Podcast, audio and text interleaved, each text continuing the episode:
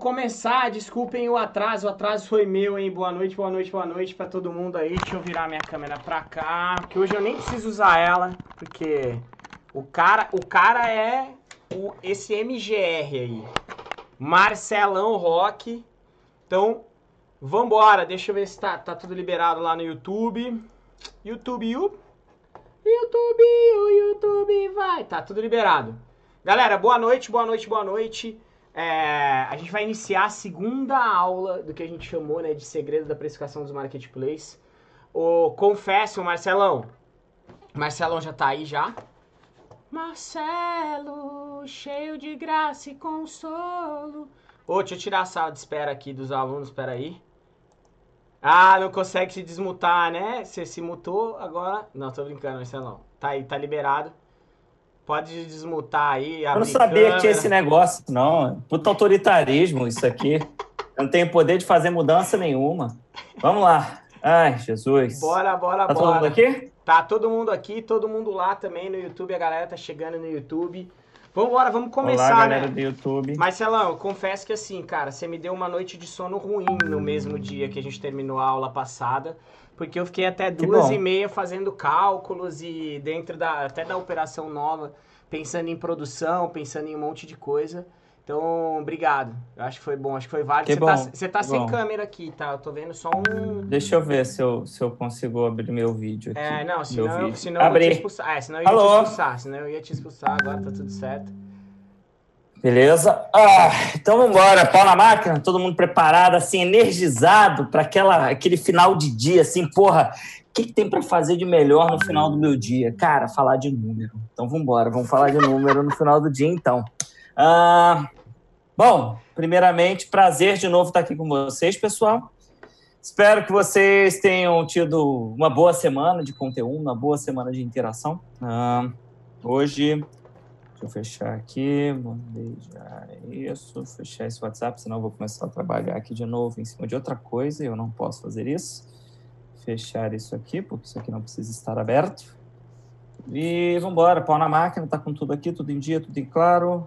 Olá, pessoal do YouTube que está com a gente pelo YouTube. Olá, pessoal que está no Zoom. Ah, deixa eu compartilhar minha tela. Não consigo compartilhar minha tela, Alexandre. Ah, é e agora, verdade. Ale? É verdade, eu esqueci de te desbloquear, cara. Pera aí. Tô todo bloqueado Ei, hoje. Tá ei. complicado. Ó, tá lá, vai. Agora, rapidinho. Tá contigo foi. já. Foi? Foi? Tô na Boa. máquina. Eu aprendi a fazer isso, foi muito bom. Ah, aqui, aqui tá tudo certo. Estão conseguindo ver minha tela, pessoal? Acho que tá todo mundo conseguindo ver minha tela agora, né? Sim, todo mundo. Deixa eu, deixa eu minimizar isso aqui, porque eu não preciso me ver. Nem preciso ver vocês aqui a priori. Eu consigo deixar isso aqui, aqui embaixo, consigo. Então tá, vamos, vamos, vamos descer o pau na máquina, né? O pau Bora. na máquina funciona. Bom, ah, hoje é dia de continuidade. Uhul! E continuidade é uma coisa muito maravilhosa.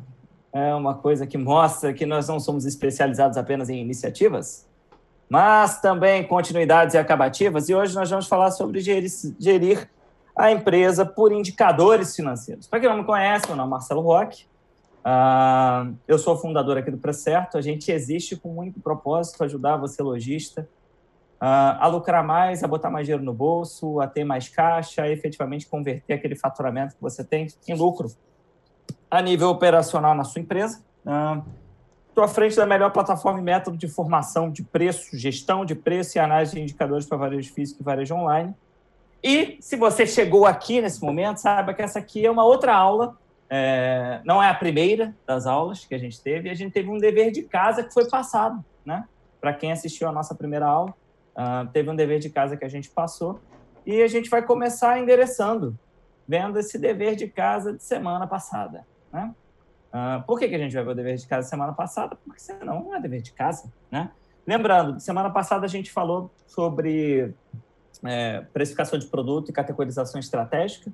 Ah, e o dever de casa ele consistiu no seguinte ponto: escolher cinco produtos da sua empresa, ao seu critério, pode ser da curva ABC, pode ser os melhores produtos de venda, pode ser o produto que você está querendo trazer para dentro da sua operação. O segundo ponto era descobrir a margem de contribuição desses produtos. O terceiro era categorizar qual desses produtos era gerador de tráfego, qual era complementador de venda, qual era maximizador de lucro. O quarto ponto era definir uma política de preço que a gente executaria. E o quinto ponto desse dever de casa era elaborar uma tese para atingir aquela política, né? Se a gente vai aumentar preço ou não, se a gente vai diminuir preço ou não, se a gente vai querer aumentar volume de venda e assim em diante. Uh, como é uma questão de dever de casa, ha! quem fez dever de casa aí? Vou, vou, fechar minha câmera, né? O cara some, né? Peraí, deixa eu ir no banheiro agora. Tá. Ô, ô, Marcelão, eu vou, posso compartilhar o que eu fiz até, baseado na Operação Pode. 9, e você me disse se eu tô loucão ou não. É, a, gente tá, a gente tá montando uma nova operação, uma operação de produção, não vou contar o que é, porque pouquíssimos sabem o que é, e não vou contar mesmo, mas é, a gente vai produzir, né?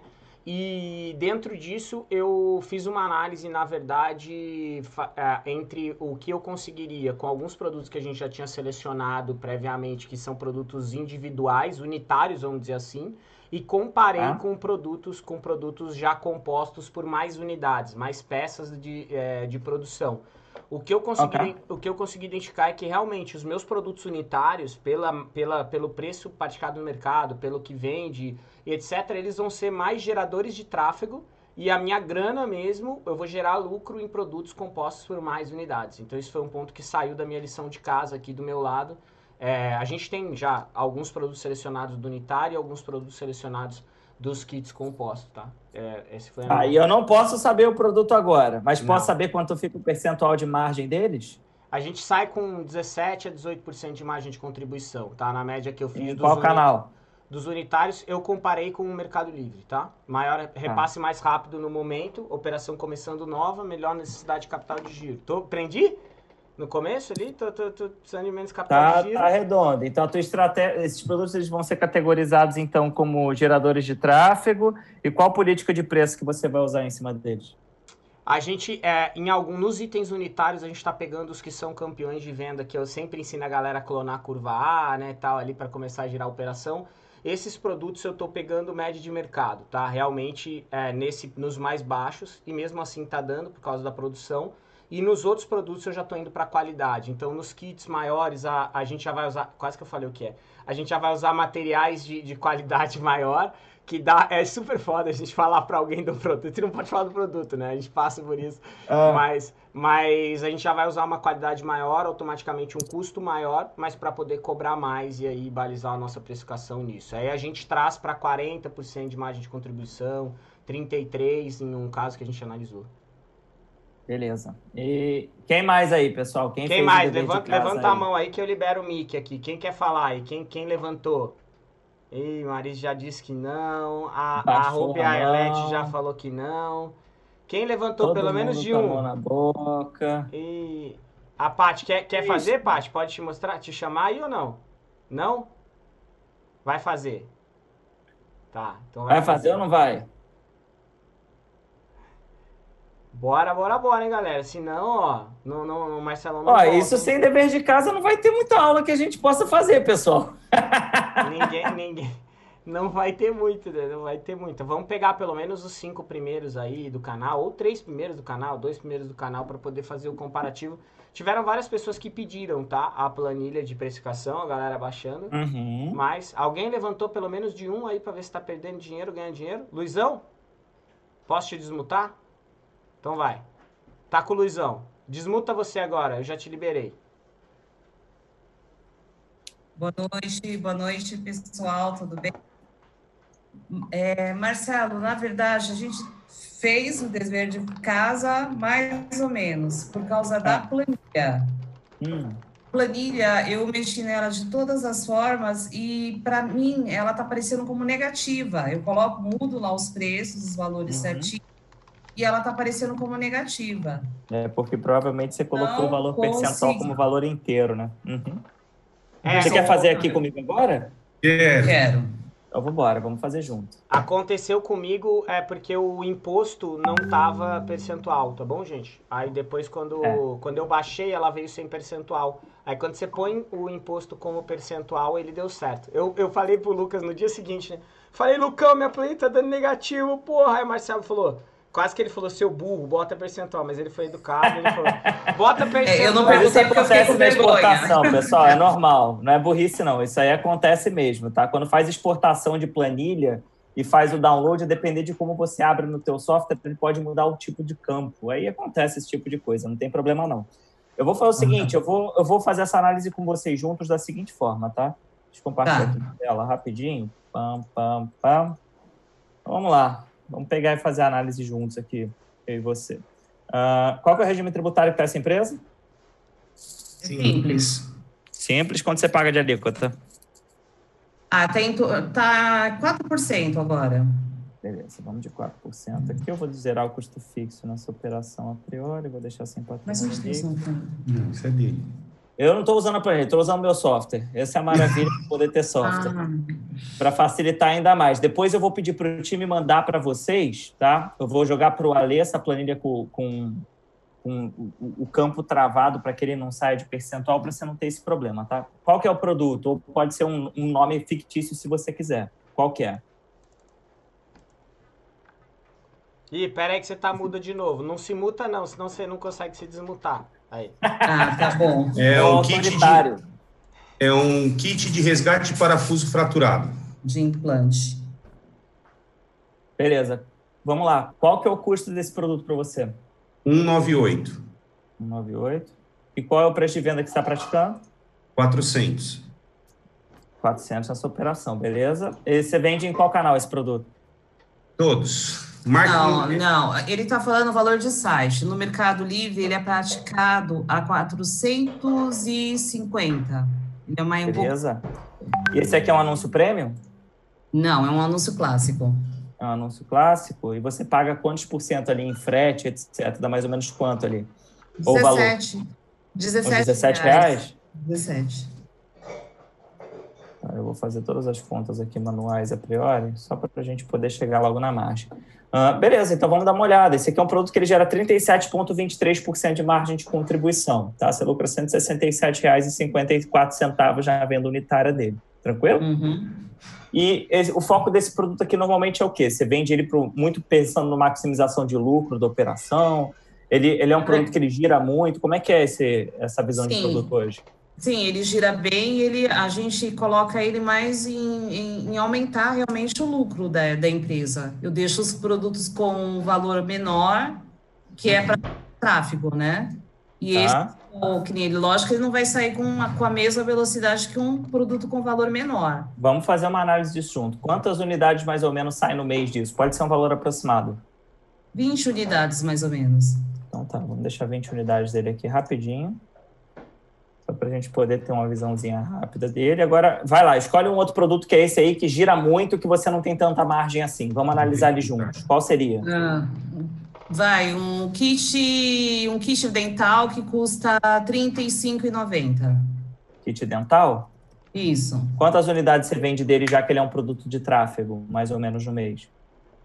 200. Uns 200 unidades, mais ou menos. Beleza. O custo dele é 35 para você? Não, não. O valor de venda é 35. Ah, o valor de venda é 35 e o custo? 4812.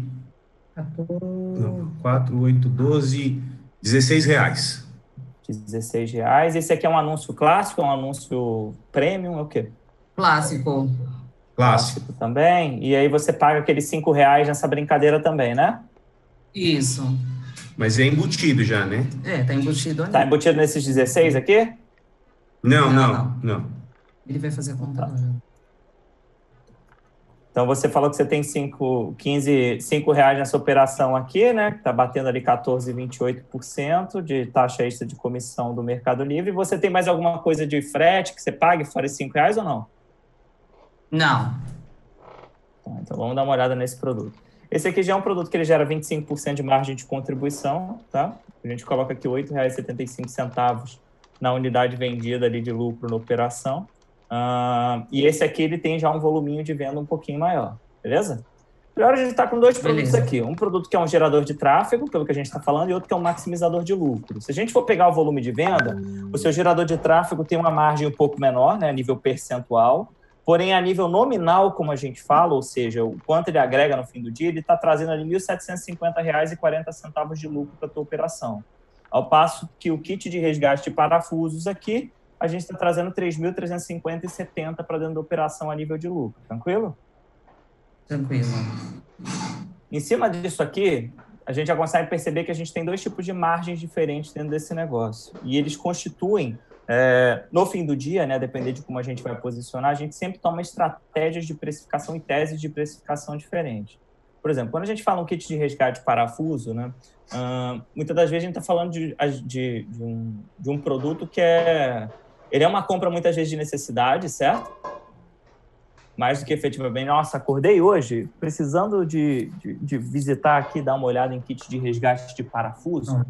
Ninguém começa com essa necessidade do dia, né? É, ela acaba sendo, de fato, uma, uma necessidade que acaba ocorrendo dentro da operação. Então, a tendência, quando alguém busca esse tipo de produto, é já fazer uma aquisição uh, pensada em cima da operação. Se você considera ele um maximizador de lucro, quais são os pontos que a gente pode analisar logo de cara?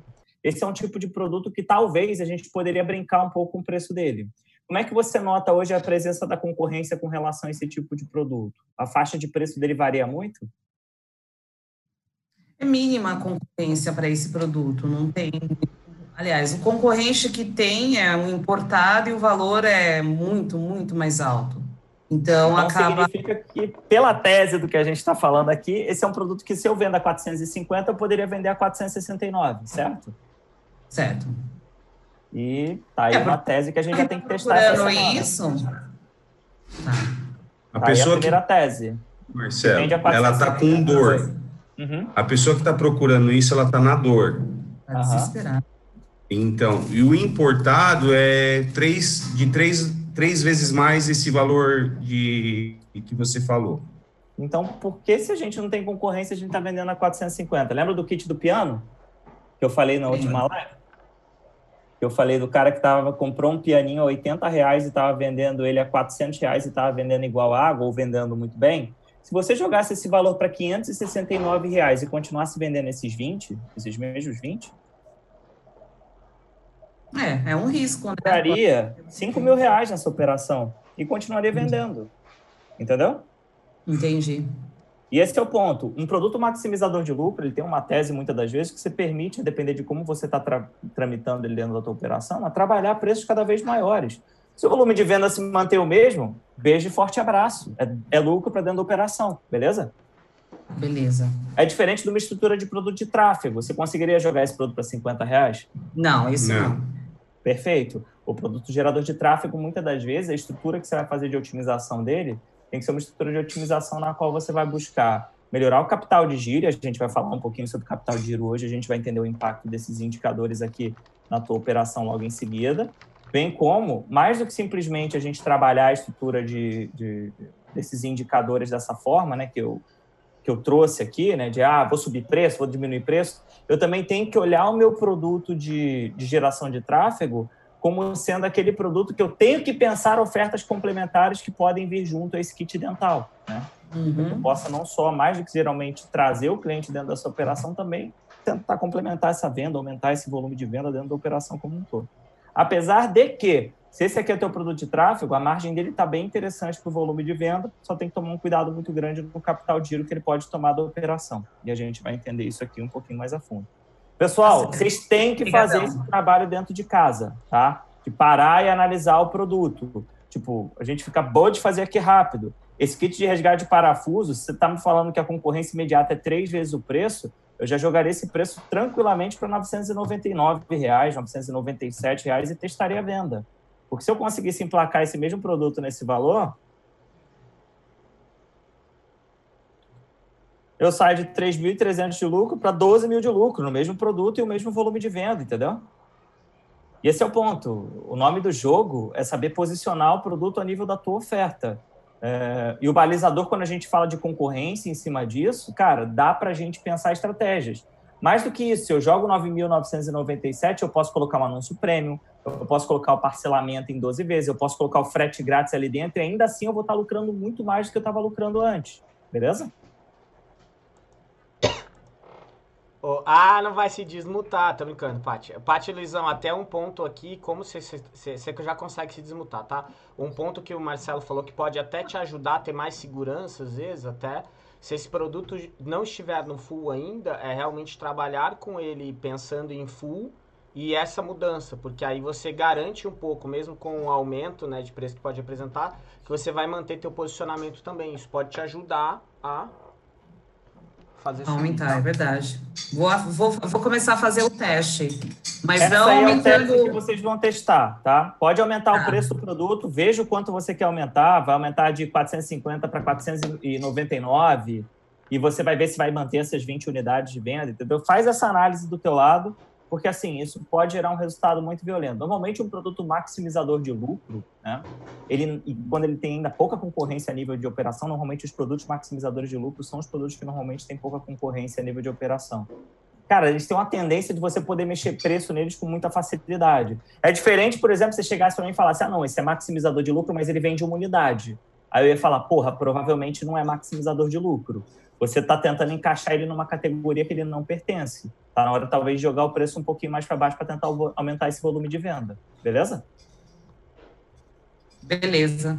E Muito obrigada. Ó, Paty Luiz, lembre-se, tá? De equalizar isso em todos os canais que vocês vendem, inclusive os outros anúncios que você tem, né? Porque senão você sobe esse pra 569 e deixa o teu outro anúncio a Não, aí não 499, funciona. né? Ah, Aí você vai falar que minha venda caiu. Você fala, não, peraí, você deixou as 15 ofertas a 450.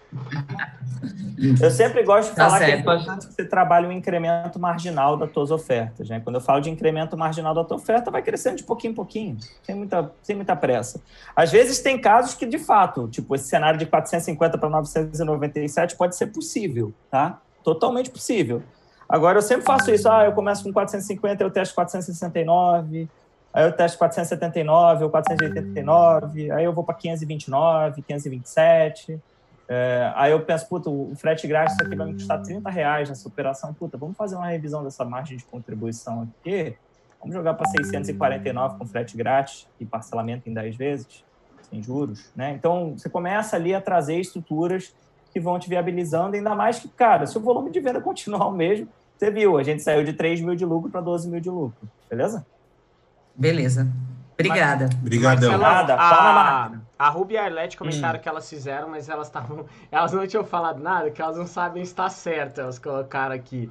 Você quer que elas tragam Mas agora é o exemplo ou você momento de seguir? pra tomar porrada Bora? e a gente corrigir o dinheiro. Bora? Bora, Quer tá- fazer? Tá contigo aí, Ruby. É só desmutar e trazer o exemplo.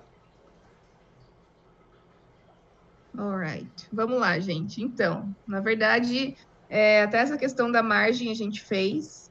E aí a gente começou, tá, mas em teoria, que, que margem é essa? E daí você fazendo esse exemplo é, faz sentido o que a gente fez. Uma das Uhum. dúvidas que a gente teve é: existe uma porcentagem assim, ah, de tanto a tanto por cento seria considerado um, um aumento de transação, gerar um gráfico, ou vai de cada tipo de negócio? É, normalmente, é, quando você tem um produto que ele é gerador de tráfego, tá? Esse produto ele tem uma tendência de variância de margem muito pequena para cima e muito agressiva para baixo. Tá? Então, se um produto é um gerador de tráfego, você pode ter uma tendência na qual você pode baixar muito o preço da operação dele. Ou se você for fazer um incremento, tipo de 35 é para 36 reais. É o que a gente chama de incremento marginal. Ele é sempre pequeno. Diferente de um produto complementador de, de venda, né? Que é um produto que ele pode ter uma variância um pouquinho maior e, cara, que é totalmente diferente do produto maximizador de lucro. Você viu que eu saí de um produto de 31 de margem para um produto de 61 de margem. né? Eu Tá. cresci muito a margem de contribuição dele. Então, você entendendo esses tipos de cenário, você vai criar hipóteses em cima disso. Tipo, ah, eu vou sair de 450 para 695 reais aqui, que vai ser o que eu vou cobrar desse determinado produto já com frete grátis. Só que em compensação, fazendo isso, eu, em vez de lucrar 3 mil reais, eu vou lucrar 8 mil reais, 6 mil reais no volume de venda que eu tenho. né? Então, Tá. esse é o tipo de análise que tem que fazer com um pouquinho de critério, beleza? Tá. Uma- um dos que a gente fez que foi mais de gerar lucro, então a gente tem uma margem muito legal se a gente fizer. A gente fez, acho que foi engraçado porque a gente começou a fazer os cinco e daí a minha mãe começou, não, vamos fazer mais um pra gente ver. E no final a gente tava com quase 10 produtos de análise lá. Eu falei, mãe, era assim que é bom. Boa. É isso Calma. mesmo. Esse é o trabalho certo. E, é, e daí, um dos que a gente tem que seria na categoria de gerar lucro, a gente tem demanda elástica. Tá? Como lidar com isso? Demanda elástica, você diz o quê? Ah, Ela, ela, é- ele- ela tem uma variância muito grande por conta do preço que você vende, certo? Então, não sei se seria isso. Seria mais a questão de que, assim, se eu baixar, putz, dois reais, tem um cara que tá, tipo, brigando em preço comigo, mas vende muito bem, a gente tem muita margem nesse produto. Então, por que, que você não baixa o preço dele? Se a demanda é elástica e você tem uma margem boa, baixa dois reais e vende o triplo. É possível? Não, tá, tá, tá aqui, ó, pessoa Do qual você do 500. E esse é o ponto. Não existe. Se o número final aqui é bom, se, eu, se você tá. Ó, vamos supor que o kit dental fosse esse cenário, tá? Vou fazer aqui, ó. Eu baixo dois reais dessa operação, cai para 33 reais. Ainda tem uma margem boa nessa operação. Mas se isso É, é, a aqui. a questão é crescer- Ah, É, eu acredito que o povo que está aí de, de automotivo vai falar a mesma coisa. hum. Tem alguns produtos que, vamos supor, eu vendo por 100 e tem um fulaninho lá que vende 98. Eu Uhum. posso, eu, sei, eu, eu tenho margem realmente para vender a, a, a 80 reais, eu tenho, Aham. entendeu? Só que eu sei que se eu baixar para, sei lá, 95, ele baixa para 92. Aí, Ele você tá entendeu? guerra de Então, preço ali. é, então assim, eu. eu Mas esse produto é a- gerador de tráfego? Porque se ele for gerador de tráfego, esse é o papel dele mesmo. Hum, na realidade, Ele é é, parece que tem alguns produtos que misturam as categorias, e daí é muito difícil pra gente entender se ele é um Na gerador de realidade, não. Não é para misturar categoria. Você vai definir qual é o objetivo daquele produto para você. Tem como você chegar para mim, olha, você traz gente ao mesmo tempo e você me dá o máximo de lucro possível. Cara, a prerrogativa é diferente, entendeu? É, então, tem, nós temos um, um, um produto que é assim, que a gente acredita que seja o gerador, porque ele vende bem. Uhum. Tanto é que assim, a gente mandou esse produto para o full, a gente pegou a nossa média mensal e mandamos a mais do que a gente vendia. A gente vendeu Ah. o estoque que a gente mandou em três dias lá. Então você precificou É. errado. Hã? Você precificou errado, então. Você Ah, vendeu mas não era- para um eu- mês inteiro? Sim, mas Então. assim, em proporção ao que nós vendíamos aqui, entendeu? A Aham. gente É, começou porque se você montou um estoque de três para um mês inteiro que saiu em três dias, é porque o preço estava muito baixo. Você podia subir o preço dele. ou ah, é que assim, é, onde eu vendia mais era em São Paulo, teoricamente o frete ficou melhor, porque ele não é um, um produto que dá frete grátis. Então lá em São Paulo o frete deve ter ficado quase nada via full, entendeu? O preço tá Então, barato. vendeu. Pode subir Mas assim, nesse, nesse propósito, é, ge- gera movimentação, mas a, a, a, a nossa taxa de, de A nossa contribuição, margem a margem vai dar o quê? Uns 12%. Entendi. É praticamente para movimentar, entendeu? É, o ponto é, quando você tem esse tipo de cenário, né, o produto gerador de tráfego, normalmente ele vai ser um produto que as margens vão ter, ter uma tendência de ser pequenas, você vai ter uma concorrência muito agressiva entre eles. É, Uhum. Pode ter cenário que a pessoa vai jogar o produto lá embaixo, e aí se ele quiser continuar jogando, continua jogando. Quer brincar disso? A gente brinca. Uma hora você vai começar a perder dinheiro e você vai quebrar por conta disso. Não você, né, o teu concorrente. Ah, Sim. o ponto inteiro na operação você tem que analisar é, você tem, por um lado, esse tipo de produto, que aí, de fato, talvez valha a pena a gente reduzir um pouco o valor para aumentar o volume de venda, só que aí a gente tem sempre uma hipótese, tipo, se eu diminuir dois reais, eu consigo aumentar 40% do meu volume de venda do que eu estou prevendo? Se eu conseguir fazer isso, eu já gero mais lucro do que anteriormente. Então, vale a Não, pena eu fazer sim, isso, isso é fato, assim, a gente consegue, a gente tem gordura para queimar, entendeu? Mas a, Uhum. a minha, a minha dúvida, assim, até quando vale a pena você entrar na brincadeira, assim, de, ah, eu vou fazer... define qual é a margem mínima sua, que você quer É. trabalhar naquele produto. Marcelo, Muito posso até dar uma sugestão para a Leti aí, se você me disser ela é válida Manda nesse caso bala. também. Falando em estratégia, né? Falando de, de conhecer o marketplace. O, se você às vezes tem medo de baixar a margem, porque ele vai começar a baixar e, e que o Marcelo falou, tem que analisar todos os pontos ali. Mas, tipo, ele tá com ads, às vezes o que você ia botar de desconto, você pode reverter em ads, você vai estar diminuindo a tua margem, mas talvez você engula a venda dele por estar aparecendo muito mais que ele, sem precisar fazer com que ele traga para 70. Porque tem uns caras que são muito cabeçudo, que traga para Não, 70. não, e na né, realidade, Não sei assim, se é o que, que a gente. O que, o- é, o que eu percebi, assim, é, em vez de eu ficar brigando com. Ah, eu faço. E, e é, é impressionante, a gente fala assim, pessoal, eles, eles, se eu colocar 138, eles põem 136,50. 130, Você entendeu? Aí eu baixo. Então, Esse assim, é o típico irrita produto gerador de tráfego. Aí, É, o que, que eu falei para a Rubia? Eu falei, nós não vamos baixar para concorrer com eles, mas aí a, a, o nosso produto entra lá na, na promoção lá, que você pode gerar Nas desconto ofertas. nas ofertas. Daí Aham. o que eu faço? Em vez de eu brigar com ele baixando o preço, eu ponho em oferta. Aham. Aí eu Pode baixo, meu, meu anúncio aparece mais do que o dele e eu vendo mais que ele. Aí eu até estava comentando com ela. Você baixar preço nem sempre significa que você vai vender mais. A gente, a gente Exatamente. percebeu isso. Então, tem outras formas que você, que você encontra de ah, Brigar em brigar indiretamente, entendeu? O cara tá se achando esperto porque ele tá vendendo menos que eu, mas ele vende eh, vendendo com um preço menor que o eu, que o meu, Uhum, mas eu vendo mais que ele, uhum. entendeu? Entendi, entendi. É, tudo no fim do dia, né? Quando você fala dessa questão da, da elasticidade, eu não sei se necessariamente é, é, é uma demanda super elástica que você tem dentro disso ou se é um produto que tem um, um nível de concorrência muito alto. Sim, de fato, talvez seja porque tem muito substituto de mercado na forma de outras pessoas vendendo a mesma oferta. É, a questão toda que você vai ter que analisar em cima disso é ah, na política de preço, né, quando você coloca essa questão da oferta em vez de diminuir o preço, na prática você está diminuindo o preço, né? Sim. Você está diminuindo o que o que preço de um, acontece? um Quando eu ponho ali. oferta, eu apareço mais no Mercado Livre, no caso do Mercado Livre. Aham. Eu tenho uma exposição Sim. maior. É, né? é uma, a tua estratégia de também. algoritmo aí para ganhar visibilidade em cima dele e não necessariamente. É porque, assim, dependendo do qual perfil do cliente, ele vai pagar mais caro mesmo pelo produto, não vai ser o menor preço que vai levar. A questão é que quando a gente fala de um produto verdadeiramente gerador de tráfego, a tendência é que o menor preço sempre leve. A tendência. Só que a menor preço, a menor, o menor preço de uma oferta bem estruturada. Não necessariamente a oferta dele concorre com a tua, entendeu? Na percepção Tá. de certos clientes, a depender de como você fizer. Por isso que entra um Tá. pouco dessa questão de análise. E presta um pouquinho Tá. atenção nesse ponto que você levantou aí, que, eu- que me chamou a atenção, que foi a da, do full do Mercado Livre.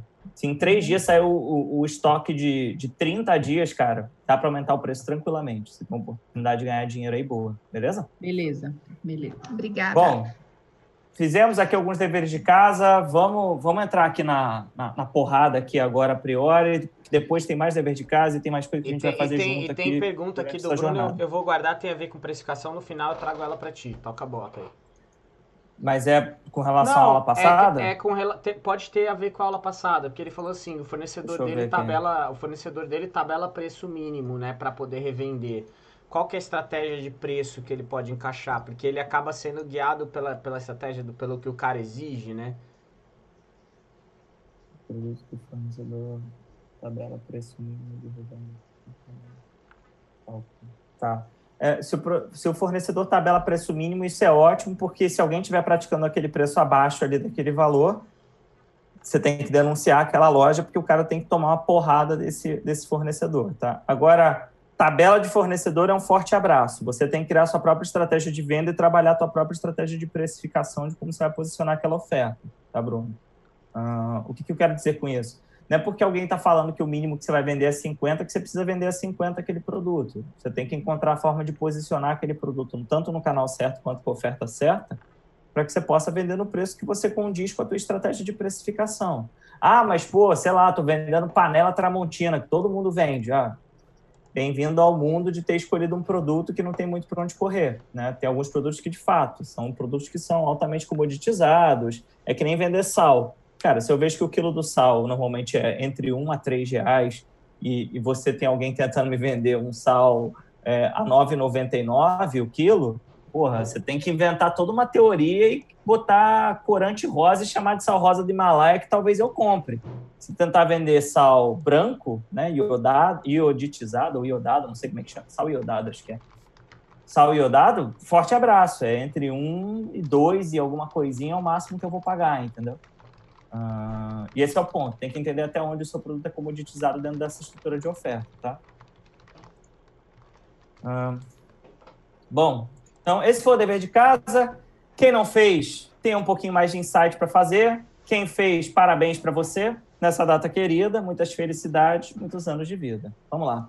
E por que, que a gente faz, está fazendo esse nosso trabalho aqui, tá, pessoal? Porque não é novidade, não é novidade no Brasil, não é novidade no mundo. que as empresas estão andando um pouquinho mal. Né? Todo ano a gente está vendo o número de empresas que vem aumentando a nível de fechamento, né? que vem se arrebentando. E por conta disso, quando a gente vê coronavírus, a gente vê que esse número aumenta de maneira estrogonófica. Uh, 52% do motivo disso está muito atrelado à lucratividade incorreta, 52 não, 86 e alguma coisinha, isso aqui inclusive é um slide antigo. 86,5%, 85,6%, acho que era um valor assim, depois eu vou até corrigir isso nessa apresentação.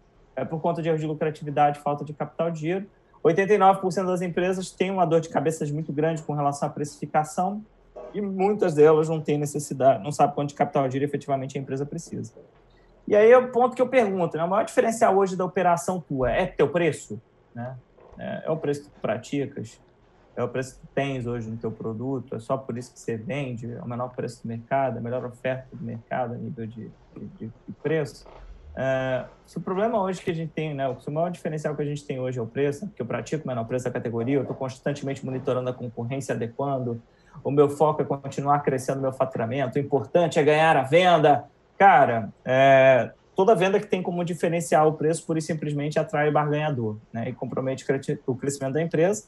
E assim, a fidelização que você acaba tendo dentro dessa operação é que, enfim, você acaba, você acaba trazendo o cliente, que é o cliente que só compra porque está muito barato, né? Que vai impactar teu lucro, vai aumentar teu risco, enfim, vai, vai fazer com que você comece a andar um pouquinho mal das pernas, principalmente porque o imposto aumenta de acordo com o volume que tu vende, o volume de comissão, blá, blá, blá, o isca sachê você tem um monte de coisas aí que podem atravancar a tua jornada de crescimento, tá? Ah, e qual é esse risco que a gente está falando, né? A gente tem um mercado muito estranho, onde 89% das empresas têm precificação incorreta, 22 a 42% de todo o varejo físico e online é feito com prejuízo, onde a gente paga para vender. É, dependendo do tipo de segmento, esse número é maior, dependendo desse tipo de segmento, o número é menor. Assim, a cada 100 reais faturados, 22 foram venda feita no prejuízo ou 42 foram vendas no prejuízo, né? E uma coisa que foi muito clara, né? Todas as ferramentas que vocês contratam como lojistas. Ah, como automatizar? Automatize isso! Automatize o seu relacionamento, automatize a sua vida. Parece que a gente não está querendo fazer mais nada na nossa vida. Se a gente pudesse apertar um botão e ganhar dinheiro, a gente faria isso. É, então, assim, a realidade é que nós, como empresários e empresárias, a gente dedica cada vez menos tempo né? à diferenciação, à gestão. E não é à toa que a gente vê que a gente está ganhando menos dinheiro. Né? Então, assim, é muito comum a gente vender sem ter controle de margem, controle do resultado. Esse é um negócio que tem que mudar dentro da operação como um todo. Né? E quando a gente fala do capital de giro da empresa, né, que fica descontrolado, o capital de giro nada mais é do que o combustível da tua empresa. Né? Então, normalmente tem compra, muita compra que é feita à vista para tentar ganhar desconto, o estoque da empresa muitas das vezes é descontrolado, compra muito ou compra pouco e acaba perdendo muita oportunidade de ganhar dinheiro, né? Tem item que fica congelado dentro da operação, tem item que simplesmente roda. Enfim, os canais de venda e recebimento que você tem, né? Uh, tem os prazos deles, aí você fala, ah, não, mas eu não posso fazer uma antecipação dentro dessa operação porque eu vou perder dinheiro. Uh, aquela velha mandatória lá do Mr. Big à frente da sua empresa. Né? Uh, então, assim, tudo isso, no fim do dia, está muito em cima do descontrole financeiro que a empresa tem. Né? E é um dos principais motivos pelo qual os lojistas hoje vendem muito, mas não veem tanto lucro assim, na operação. E quando a gente fala assim, é... eu sempre gosto de dizer que nota fiscal nunca é papel moeda. Né? A gente emite nota fiscal, mas nota fiscal não paga conta e sim o dinheiro em caixa. Então, o cenário comum que todo lojista tem é fechar o mês e notar que o faturamento que vocês tiveram não é o faturamento que está dentro da conta do banco. Né? O contador manda mensagem que vocês tiveram lucro naquele determinado mês, mas quando vocês vão abrir a, a conta corrente da empresa a conta corrente de vocês, aquele dinheiro não está lá dentro. Então, isso é bem comum de acontecer.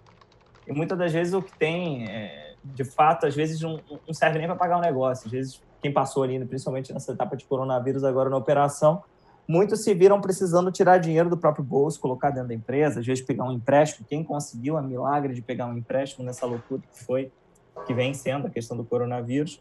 É, e o que a gente fala é que o ponto de equilíbrio da empresa muitas das vezes está descontrolado. Né? A gente não sabe efetivamente quanto a gente precisa faturar na nossa operação para poder botar dinheiro no bolso. Uh! Assim, lucro de verdade só vai existir para as empresas que fazem um controle é, muito bom das suas contas. Né? Quando eu falo isso, é compra, venda, estoque, assim em diante. Tem que ter um controle muito forte. Tá? Uh, e como que a gente faz essa gestão por indicadores de maneira correta? Tá? Uh, a primeira pergunta que eu faço para cada um de vocês. Eu quero olhar o meu chat agora. Para cada real que a sua empresa fatura, quanto você bota de lucro no bolso? Cadê? Onde é que está meu mouse? Meu Deus! Chat.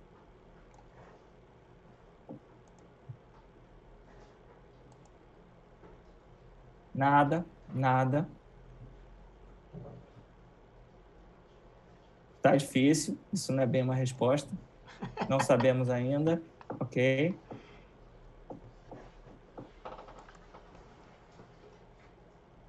Trinta centavos, legal, margem de 30%, gostei.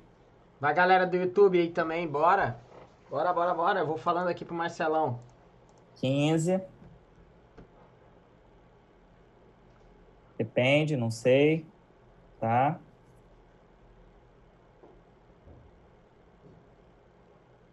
Nove, doze. Beleza, a gente vai chegar. Ó, guardem esses números. Guardem bem esses números, porque a gente vai voltar neles, tá? Uh, beleza. Para a gente saber efetivamente quanto a gente lucra de fato, a gente tem que entender qual é a margem de contribuição total da empresa, tá?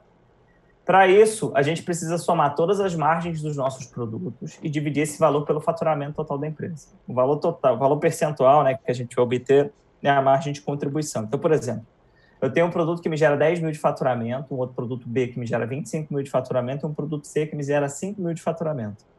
Cada um dá a sua respectiva margem de contribuição. 2.500, um, 10 mil, outro, 500, outro.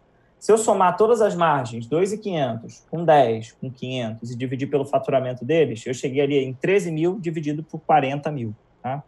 O total dessa margem de contribuição da empresa é 32,5. O que, que isso significa? significa que para cada real que essa empresa fatura, ela tira 32 centavos de lucro. Se ela vender 100 reais nesses produtos, ela tira R$ 32,50 de lucro na operação. Esse dado é importantíssimo, porque é usando ele que a gente pode pensar um monte de estratégia. Frete grátis para a empresa como um todo. É, se eu vou dar brinde, quanto vai ser esse brinde? Eu consigo pensar um monte de coisa, de pequenos investimentos, etc., uma vez que eu começo a ter controle efetivamente desse tipo de informação. E, cara, essa margem muda. Se eu vendo mais de um outro produto, essa que tem uma margem menor, eu tenho a tendência de diminuir minha margem de contribuição média. Se eu vendo mais de um produto que tem muita margem, tenho uma tendência de aumentar essa margem média. Então, o tempo inteiro esse indicador ele tem que estar sendo monitorado quase que igual a temperatura, porque a temperatura nunca está 36 graus o resto da vida.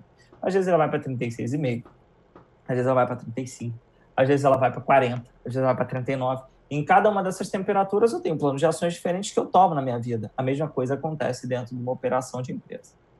Mas como eu acho a margem real de cada um dos meus produtos, de novo, tem a calculadora de preço que vocês podem baixar para isso e vão fazer depois um deverzinho de casa junto comigo para a gente poder analisar em conjunto. Diferente do dever de casa que eu executei, que eu só mandei para vocês, hoje a gente vai fazer um dever de casa juntos aqui também, tá?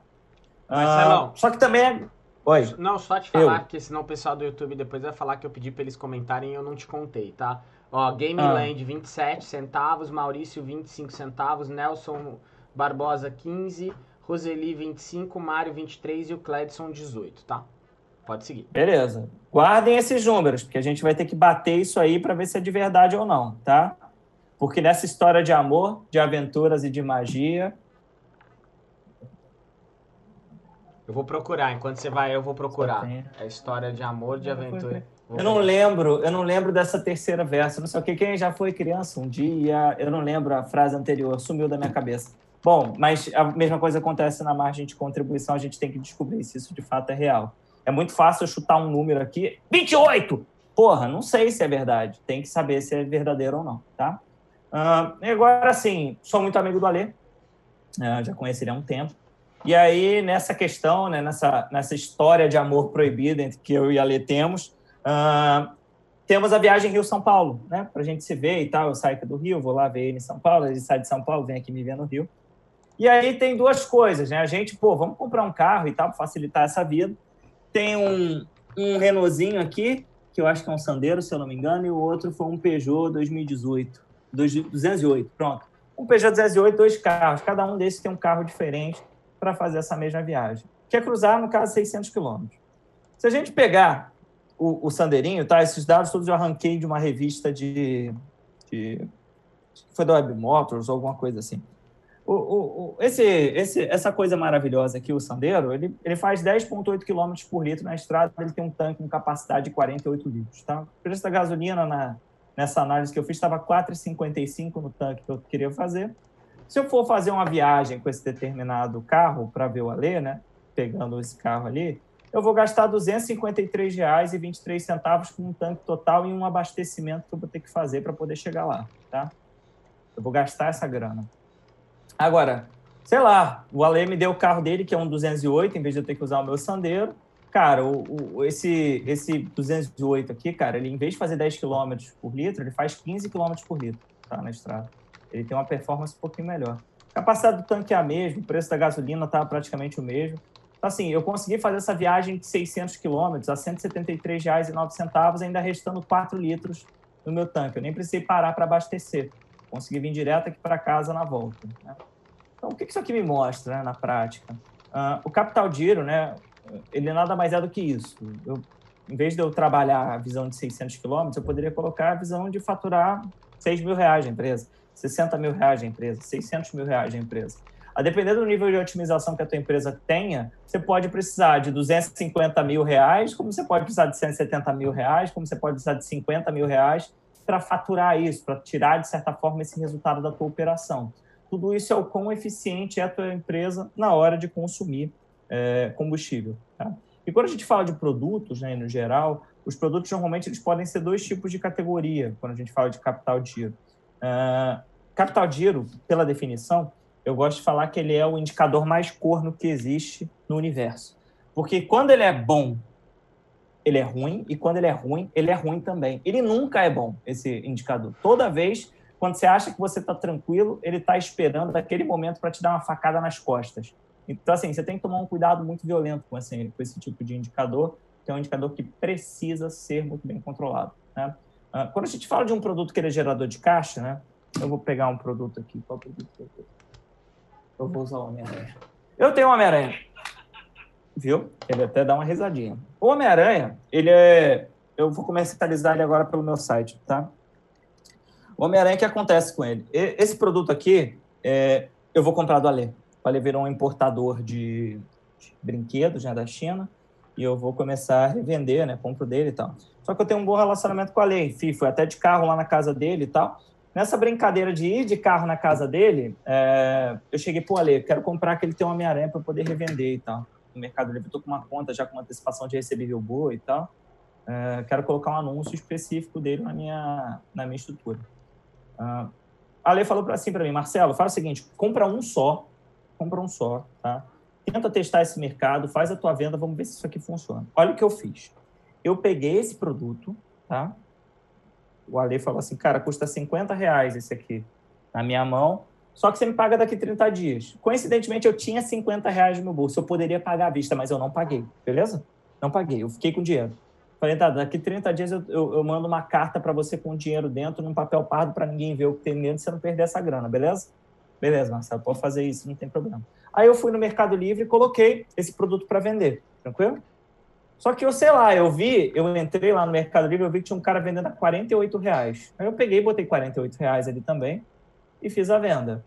Fiz com antecipação de receber, eu suponho que eu recebi 45 reais. Eu abro a minha conta corrente, eu tô com 95 reais, que é o 50 que eu tinha para pagar esse produto, mais 45. Qual que é a minha visão como empresário que não fez conta?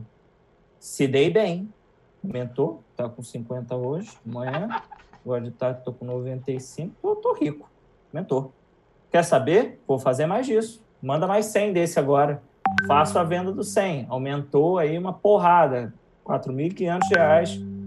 É, aumentou o meu, o meu volume ali, né? De grana agora no bolso. Estou ganhando dinheiro. Passou 30 dias, eu vou pagar o Alê. Cadê o dinheiro? Sei lá, eu usei esse dinheiro para poder sair com a minha mulher, passear. O que eu faço com essa grana, né? O produto gerador de caixa, ele muitas das vezes dá uma ilusão para você de que você tem muito mais lucro do que você tem de verdade dentro da tua conta. Só que na realidade você só tem um capital de positivo, porque você tem muito prazo com o teu fornecedor, ou o teu estoque está muito enxuto, ou o teu recebimento é muito rápido. Então o problema dele maior é que se você não tiver um controle muito forte dele, ele vai sempre te dar a falsa ilusão de que você está ganhando muito dinheiro.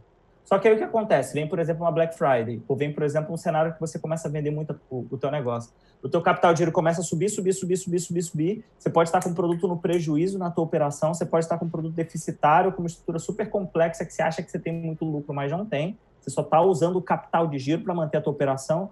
E aí vem a primeira curva, o primeiro solavanco de venda, bloquearam minha conta, caiu um negócio, é, o pessoal não está mais interessado em comprar Homem-Aranha, ninguém gosta mais do Homem-Aranha agora, só gosta do Thor. E aí, em cima dessa brincadeira, nessa primeira curva de venda, o capital de giro se esvai, todo o prejuízo que você tinha do passado se acumula, explode na tua cara e você morre, tá? Não morre literalmente, mas morre como empresa, tá? Então, os produtos geradores de caixa, eles são ótimos, porque eles ajudam a mitigar um pouco o capital de giro da empresa, a efetivamente gerar caixa para ela, mas você tem que tomar um cuidado muito grande, porque eles dão a falsa ilusão de que você está mais rico com ele, quando de fato você não está. Você está você tem um dinheiro ali que você não pode tocar. Você tem que mostrar que você tem autocontrole. Você está recebendo mensagens dos contatinhos, mas você sabe que você não pode conversar com esses contatinhos porque você está fiel ao seu relacionamento. No caso, seu relacionamento é totalmente focado com o caixa da tua empresa, com efetivamente o controle financeiro do teu negócio, beleza? Uh, só que aí tem um cenário. O, o, o Ale, né, viu que eu fiz esse negócio, essa burrada aí, viu que eu deu problema, não consegui pagar ele porque eu tinha 45 reais na minha conta, né? Aí eu cheguei lá, pô, Ale, é... não vou conseguir honrar essa, essa brincadeira aqui, cara. Deu ruim. Deu ruim agora. É... Eu tô com 45 reais na minha conta, não consigo comprar outro desse, desse aqui. Cara, faz o seguinte, para não ter esse problema, arruma os 50, mas me paga à vista. Eu falei, puta vida, falta 5 reais na minha conta, eu consegui. Fiz a venda, beleza? Estou com zero agora na minha conta.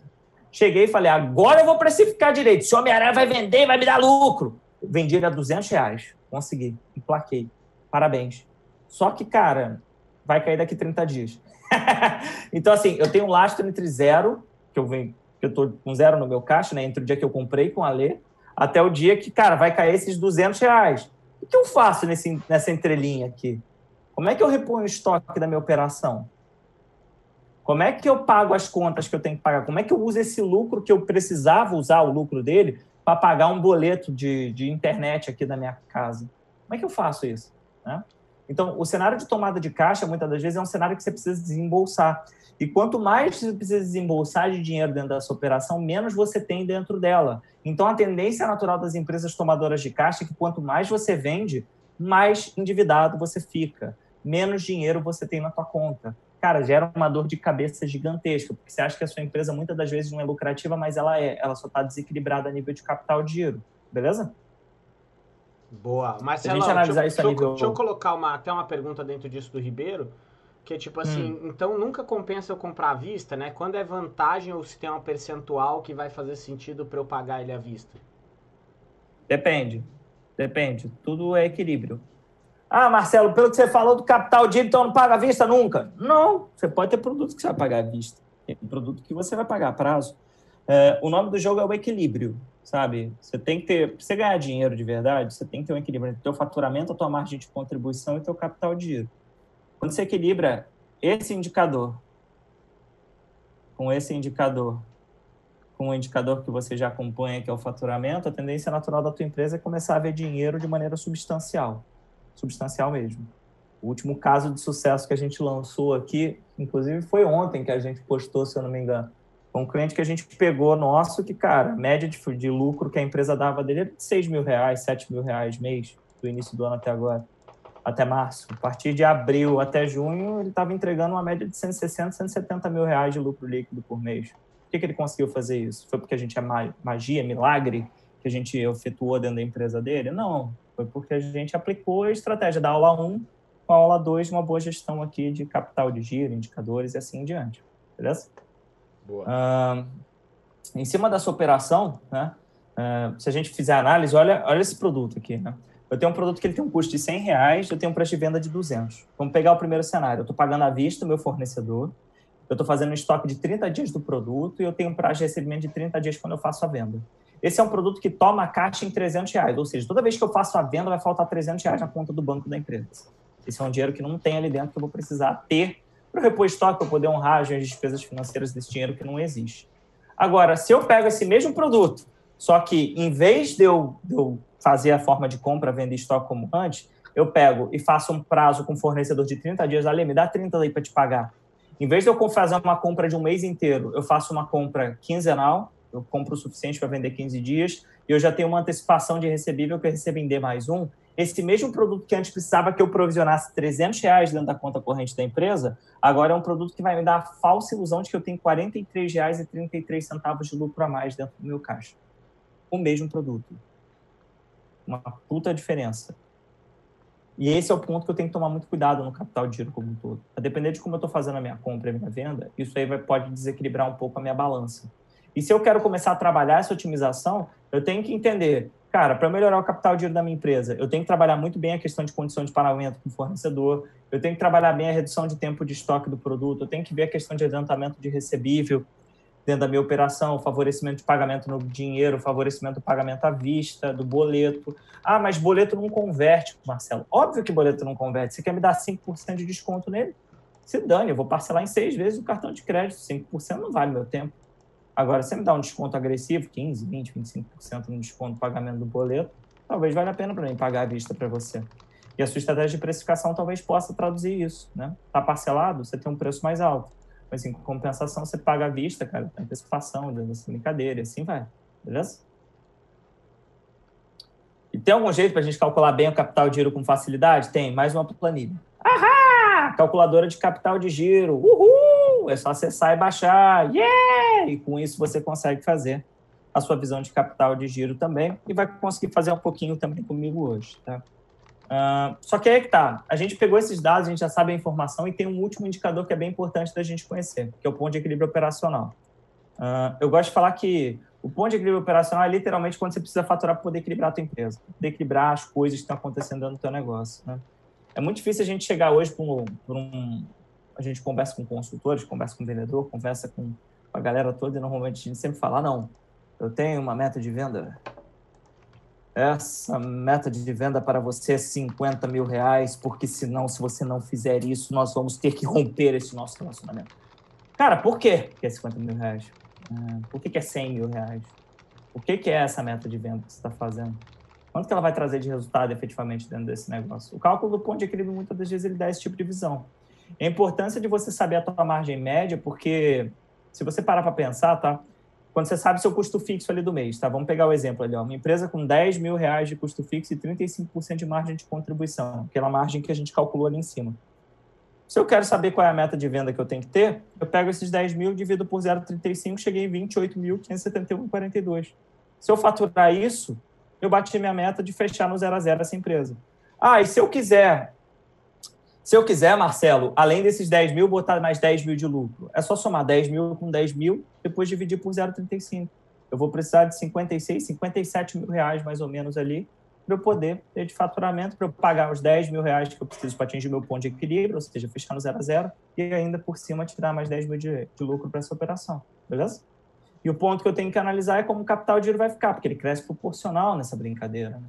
É, é sempre importante que, que vocês façam essa análise de maneira muito criteriosa e, ao mesmo tempo, tomando controle efetivamente daquilo que vocês querem fazer. Porque funciona ponto de equilíbrio? Funciona. Mas, sei lá, quero fazer frete grátis? Beleza. Quanto que eu quero dar de frete grátis dentro da operação? Quanto que eu quero ter de lucro mínimo na operação? Faço a mesma divisão pela margem de contribuição total, eu já sei quanto eu posso fazer essa determinada venda. Né? Qual o ticket mínimo que essa venda tem que ter? Tá? Ah, e esse indicador é extremamente importante para você entender se de fato está ganhando dinheiro ou não na tua operação, tá bom? Tem alguma dúvida? Eu já posso continuar. Pode continuar, um ponto só. É, tem uma dúvida, mas se você quiser responder ela agora ou depois, o, só um ponto. O, o, Lucas vai passar, tá, gente? Ele tá pegando lá a planilha de capital de giro pra gente colocar o link aqui, que o Marcelão passou ali, então não precisem ficar voltando depois, nada, a gente já vai colocar aí para vocês baixarem. E tem a de preço está na descrição, tá? Então aquelas planilhas todas que o Marcelo mostrou no começo tá na descrição aqui embaixo do vídeo ali e depois eu coloco aqui Uhum. pro pessoal no chat. Marcelão, o, a pergunta que veio do Maurício, eu posso injetar grana na empresa para ela ficar com capital de giro, para ela entrar esse capital Se ela for tomada de ca... se ela for uma empresa tomadora de caixa, você não vai poder, você vai precisar. Esse é o ponto, né? É... Dependendo de como for a tua empresa, ela vai mandar que você injete grana. Em alguns casos é sempre bom você ter uma reserva, né? Eu sempre falo que uma reserva financeira de uma empresa não é nem necessariamente para o giro dela, mas é mais uma reserva de, de, de, de proteção dela. Eu gosto de trabalhar aqui no preço certo sempre com 12 meses. Eu tenho 12 meses de custo operacional da minha empresa reservado em caixa. Ah, por que, que você tem isso aí? Porque eu sou supersticioso. Pode vir um apocalipse zumbi no meio desse negócio. Eu acho que o mundo vai levar um ano para poder se recuperar dele. É... E aí pode acontecer um caso de um coronavírus, eu passar um ano sem vender, mas a minha empresa aguenta. Ah, e esse é o ponto. Você tem que mensurar do teu lado quanto você tem que ter de reserva financeira para poder manter ela. Tá? Ah, em alguns casos, essa reserva financeira vai ser uma reserva de emergência. Em outros, vai ser uma reserva que vai ser uma reserva consumatória para capital de giro também, por conta da sua empresa ser tomadora de caixa. Boa. Assim, sempre faça uma reservinha, tá? Marcelão, Implementando o processo. Não, Oi. ah, não, um último- uma última dúvida só. Eu sei que tem bastante gente que está começando ou está com faturamento ainda é, baixo, começando a acelerar a empresa, né? E um dos pontos que até o Sênio colocou aqui, ele falou, o meu Hum. custo fixo varia muito, ah, é difícil de eu ter essa clareza. Ah, como que um cara que está começando começa a ter essa clareza de imagem? É possível, não é possível? O que, que você recomenda para quem está começando? Tipo, o Marcelo, tô começando hoje. Ou, ou comecei há um mês. Vê a aula número 1. Um. Se você não viu, volta na aula número 1, um, acompanha o, o, o, o Alê em cima disso, porque ele tem muito conteúdo nessa linha, e baixa os nossos conteúdos também. Depois você vê a aula 1, vê a aula 2.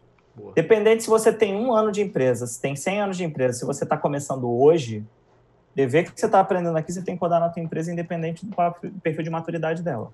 Boa. Independente, tá? É, Você tem que saber a margem de contribuição de cada produto, você tem que elaborar uma tese de crescimento para ele, você tem que, é, de certa forma, categorizar esses produtos, você tem que, de certa forma, conhecer o quanto de capital de a tua operação vai precisar. Ah, porque se você não tiver nada disso na ponta do teu dedo, cara, você vai descobrir isso na marra. E descobrir na marra, às vezes, é uma dor, dói. Eu conversei hoje com um lojista, né, tá pleiteando ser cliente nosso, ele atua no segmento de autopeças, e eu perguntei para ele, cara, qual é o produto que você vende mais, que você vende bem? Ele falou, pô, falou um determinado produto lá, e a gente foi ver a análise da margem do produto, era um produto que dava 2% de margem para ele. Eu falei, porra, cara, você tem noção que se você quiser tirar 2 mil reais de lucro desse produto, você tem que vender 100 mil reais em, em venda? Ele falou, porra, tudo isso? Eu falei, é. Tem uma coisa muito errada na tua empresa. Você está querendo tocar essa empresa desse jeito? Crescer essa empresa desse jeito? Porque se for para crescer desse jeito, amigo, puta que pariu, você está ganhando uma margem menor do que vendedor de saco de areia. Então vai vender saco de areia, que a margem é 8% pelo menos. Roubaria da praia se precisar. É, fica mais barato. Então, assim, o, o ponto inteiro é, que tem que ser feito com uma análise muito forte é que no fim do dia, né, você vai ter que fazer esse dever de casa com muito critério, com muito cuidado, com muito amor e com muito carinho, tá bom? Boa, obrigado, Marcelo. Uh, e quando a gente fala de implementação, né, sempre tem um processo. A melhor forma de consertar qualquer, e crescer né, qualquer empresa está sempre de fazer de forma estruturada, utilizando processo e disciplina. Por que processo e disciplina? Porque, de novo, não adianta ter iniciativa sem ter acabativa. Não adianta você começar querendo montar uma empresa se você não está fazendo isso de maneira muito bem estruturada. Né? Você, acaba tendo uma dor de cabeça muito violenta na tua operação por conta do descontrole que você acaba gerando nela. Uh, então, assim, normalmente eu sempre quebro o processo em seis etapas. Você tem que analisar os indicadores e as margens dos produtos e categorias. Você tem que definir um objetivo financeiro que você quer chegar. Então, por exemplo, a gente fez ali uh, com... Qual o nome daquela aluna que foi a primeira ali que fez conosco, o, o Ale? A, a Paty.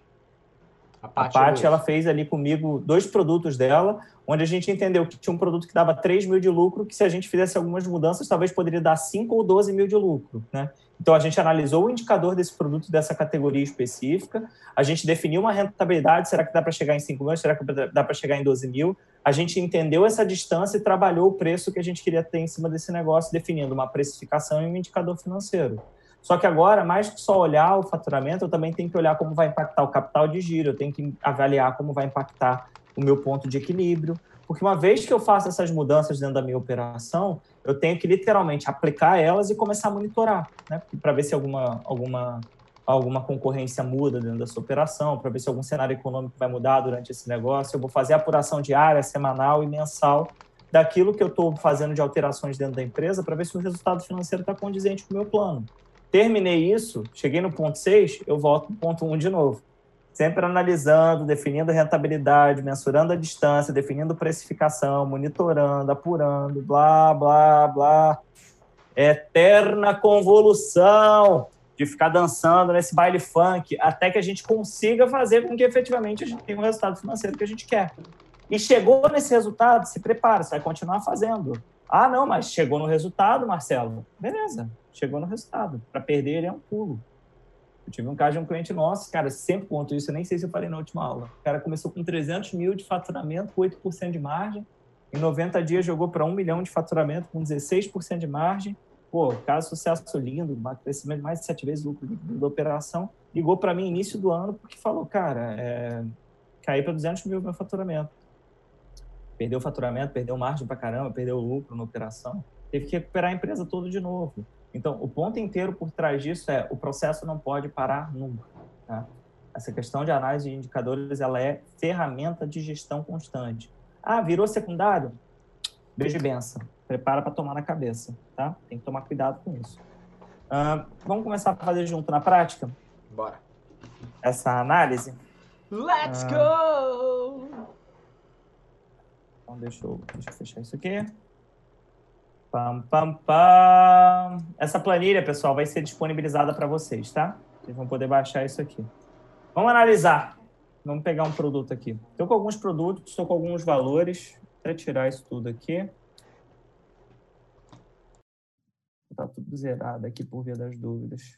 E vamos começar a fazer os cálculos, tá?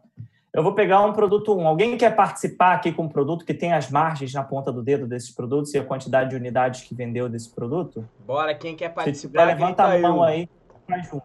Vambora, deixa eu abrir a câmera aqui para eu ver e fala no chat aí, fala eu. O que, que você vai precisar, Marcelão, só para o pessoal entender, para ver se o pessoal... O preço, quer. a margem e quantas unidades vende no mês de cinco produtos. Quem quer? Quem quer? Quem vai querer? Preço, margem, quantidade que vendeu no mês de cinco produtos. Quem tá afim? É, e pode ser um valor aproximado. Babá. É a chance de vocês de conseguir resolver uma questão financeira pesada rápido. Ó, Pati Luizão, de novo, hein? Pati Luizão de novo, vamos aproveitar aí a chance, hein? Boa. Libera eles aí então para mim. Já liberei, vambora, tá na tela. Tá contigo aí o áudio. Então vamos, vamos lá. lá. Qual que é o preço praticado do primeiro produto que a gente vai Ó, analisar? Não precisa só, falar o é nome. É isso que eu ia falar, não precisa não falar o nome do produto, Luizão. Fala só, produto A, produto B, produto C. Produto A, preço praticado, R$ 35,90. Faz um diferente, né? Produto... E qual é a margem de contribuição dele? 20. 20. E quantas unidades vende no mês dele? 200. Tá. Próximo. É... Pro... 95. 95. Margem? 40. Não, Nessa época ele está 40, mais ou menos, da, da pandemia, Quantas né? unidades né? vendidas? Pode pôr umas 300 unidades. Produto C. C. Uhum. 30.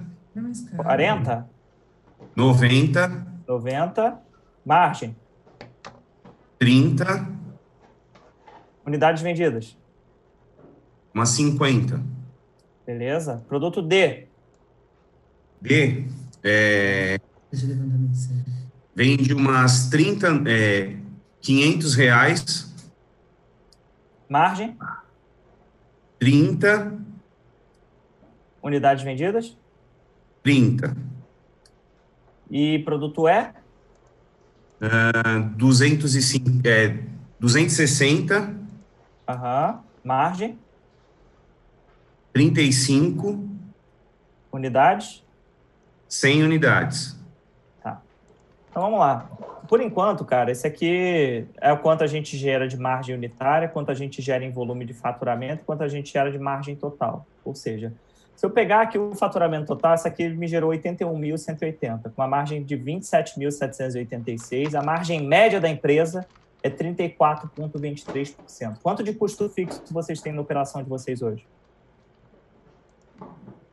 Desses produtos? Não, Não. de custos. Você tem que pagar para manter a empresa aberta. Peraí. Pode ser valor aproximado, não precisa me dar nada exato, tá? É, abrir a planilha. Ah, Chega assim, uns 4 mil mais ou menos. não, os 40 não. mil.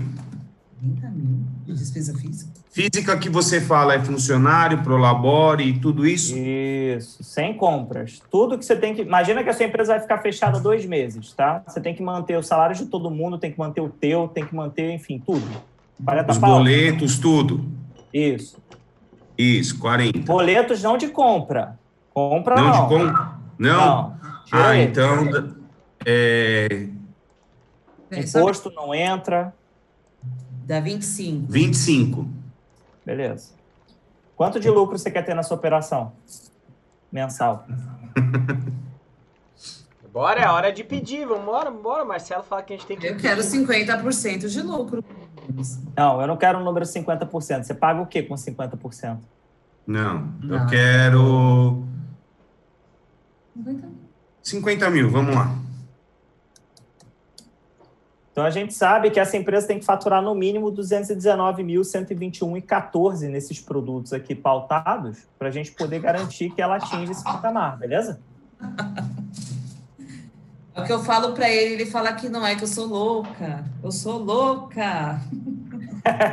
Não, você não é louca. É porque isso aí é pautado na margem de contribuição desses produtos que vocês têm. Note, essa margem pode ser para mais ou para menos, a depender do que mais você fatura, do que mais você vende, melhor dizendo. Por isso que não é para fazer só em cinco, é para fazer na porra Em toda, todos. beleza? Beleza.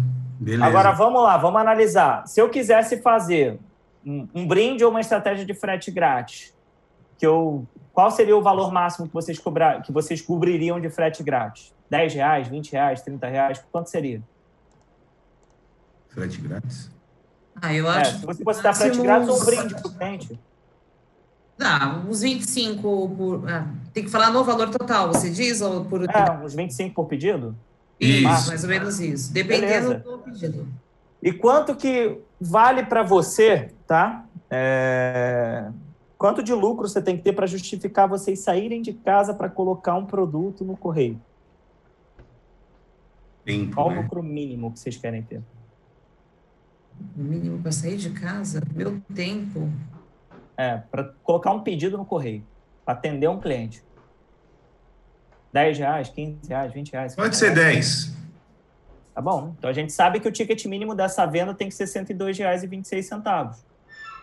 Se for uma venda abaixo disso, você não consegue cobrir os 25, nem receber 10 reais de lucro, beleza? Beleza. Tranquilo até aí? Tranquilo. Agora vamos lá. Qual que é o custo do produto 1 para você? O produto A, que custa R$ 35,90. 16 reais.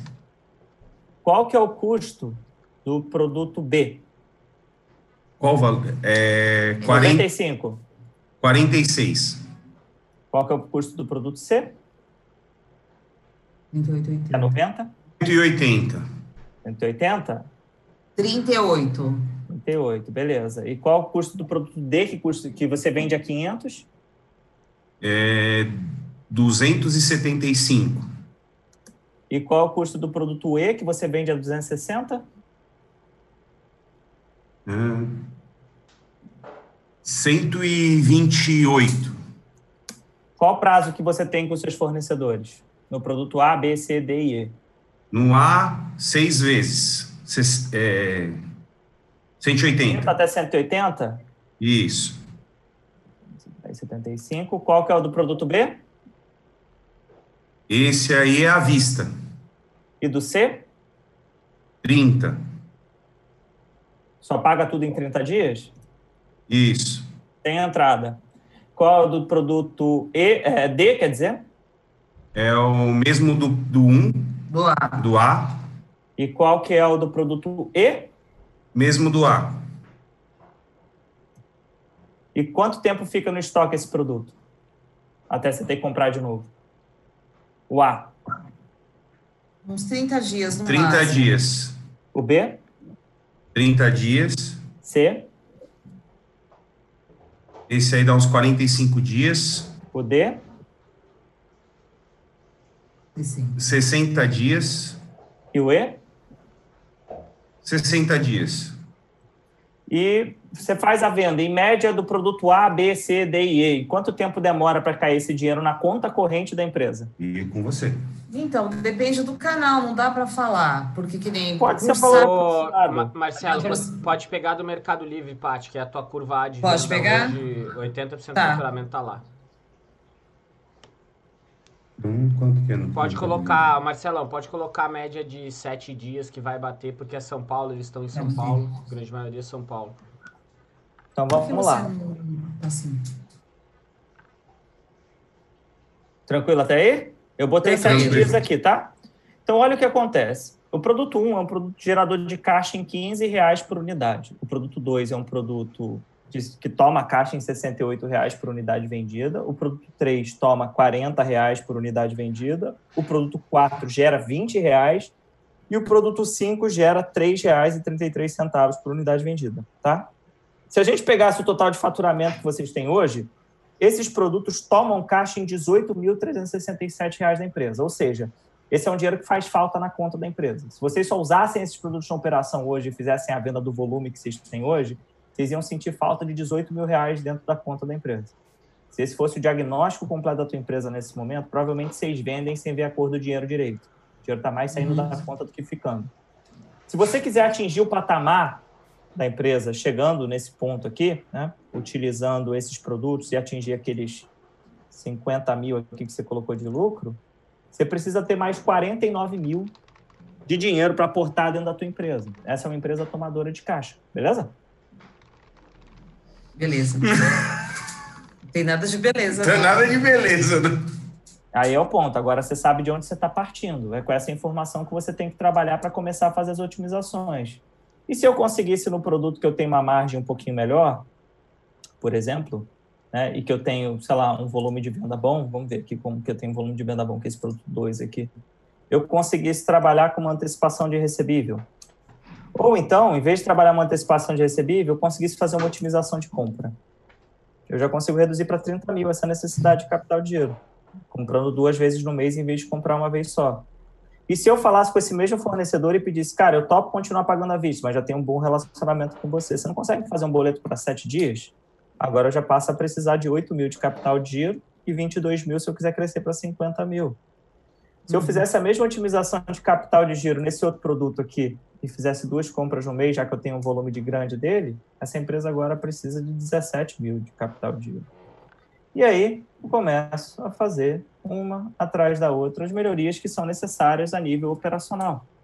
Se eu otimizo as compras dos produtos e consigo fazer, por exemplo, no produto 3, que eu saia de 45 dias de tempo de estoque para 38, eu agora já preciso de 16 mil de capital de dinheiro para chegar lá no faturamento de 50 mil de lucro líquido. E Marcelo, aí- deixa, Manda bala. deixa eu te fazer uma pergunta. Ah, Ah, esse fornecedor, que é o Hum. nosso fornecedor, uhum. que é o principal, devido a, Tá. a muito tempo que eu já compro com eles, eu tenho assim um- uma flexibilidade na compra com eles. Uhum. E eu compro o mês inteiro, certo? No final do mês eu fecho o mês e ainda eu ganho mais seis vezes para pagar ele, Dependendo. Ah, do meu valor da compra total desse mês. Aí eu queria entender como que eu faço para eu conseguir enxergar esse lucro dentro da empresa, entendeu? Porque a gente fica com esse medo. Será que está dando lucro ou está dando prejuízo? Então, não existe. A, a questão do lucro que você tem de uma determinada compra, ela vai ser sempre pautada pela margem que você tem da venda daquele produto. E você vai saber se está ganhando dinheiro com ele ou não.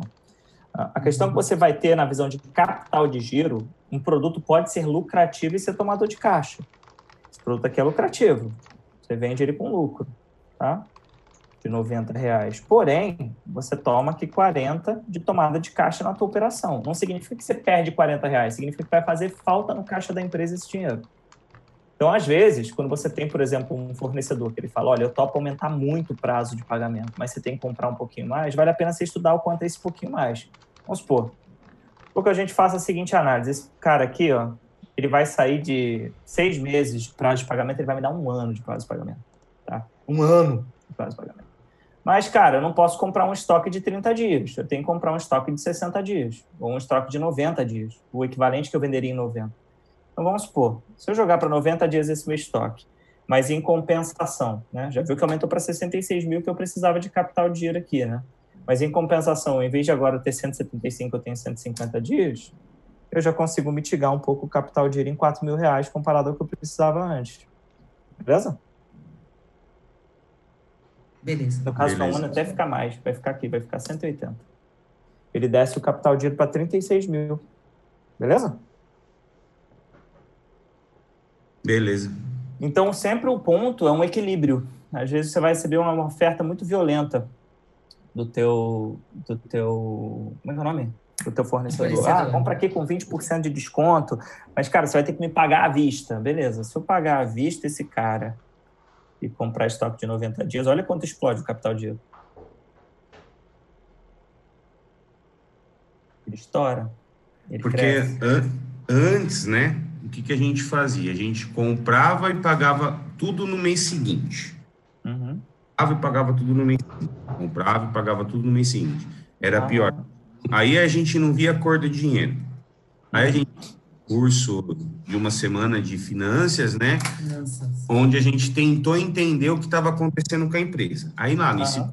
o cara falou: olha, quanto mais prazo você tiver com o fornecedor, vai ser melhor para sua empresa.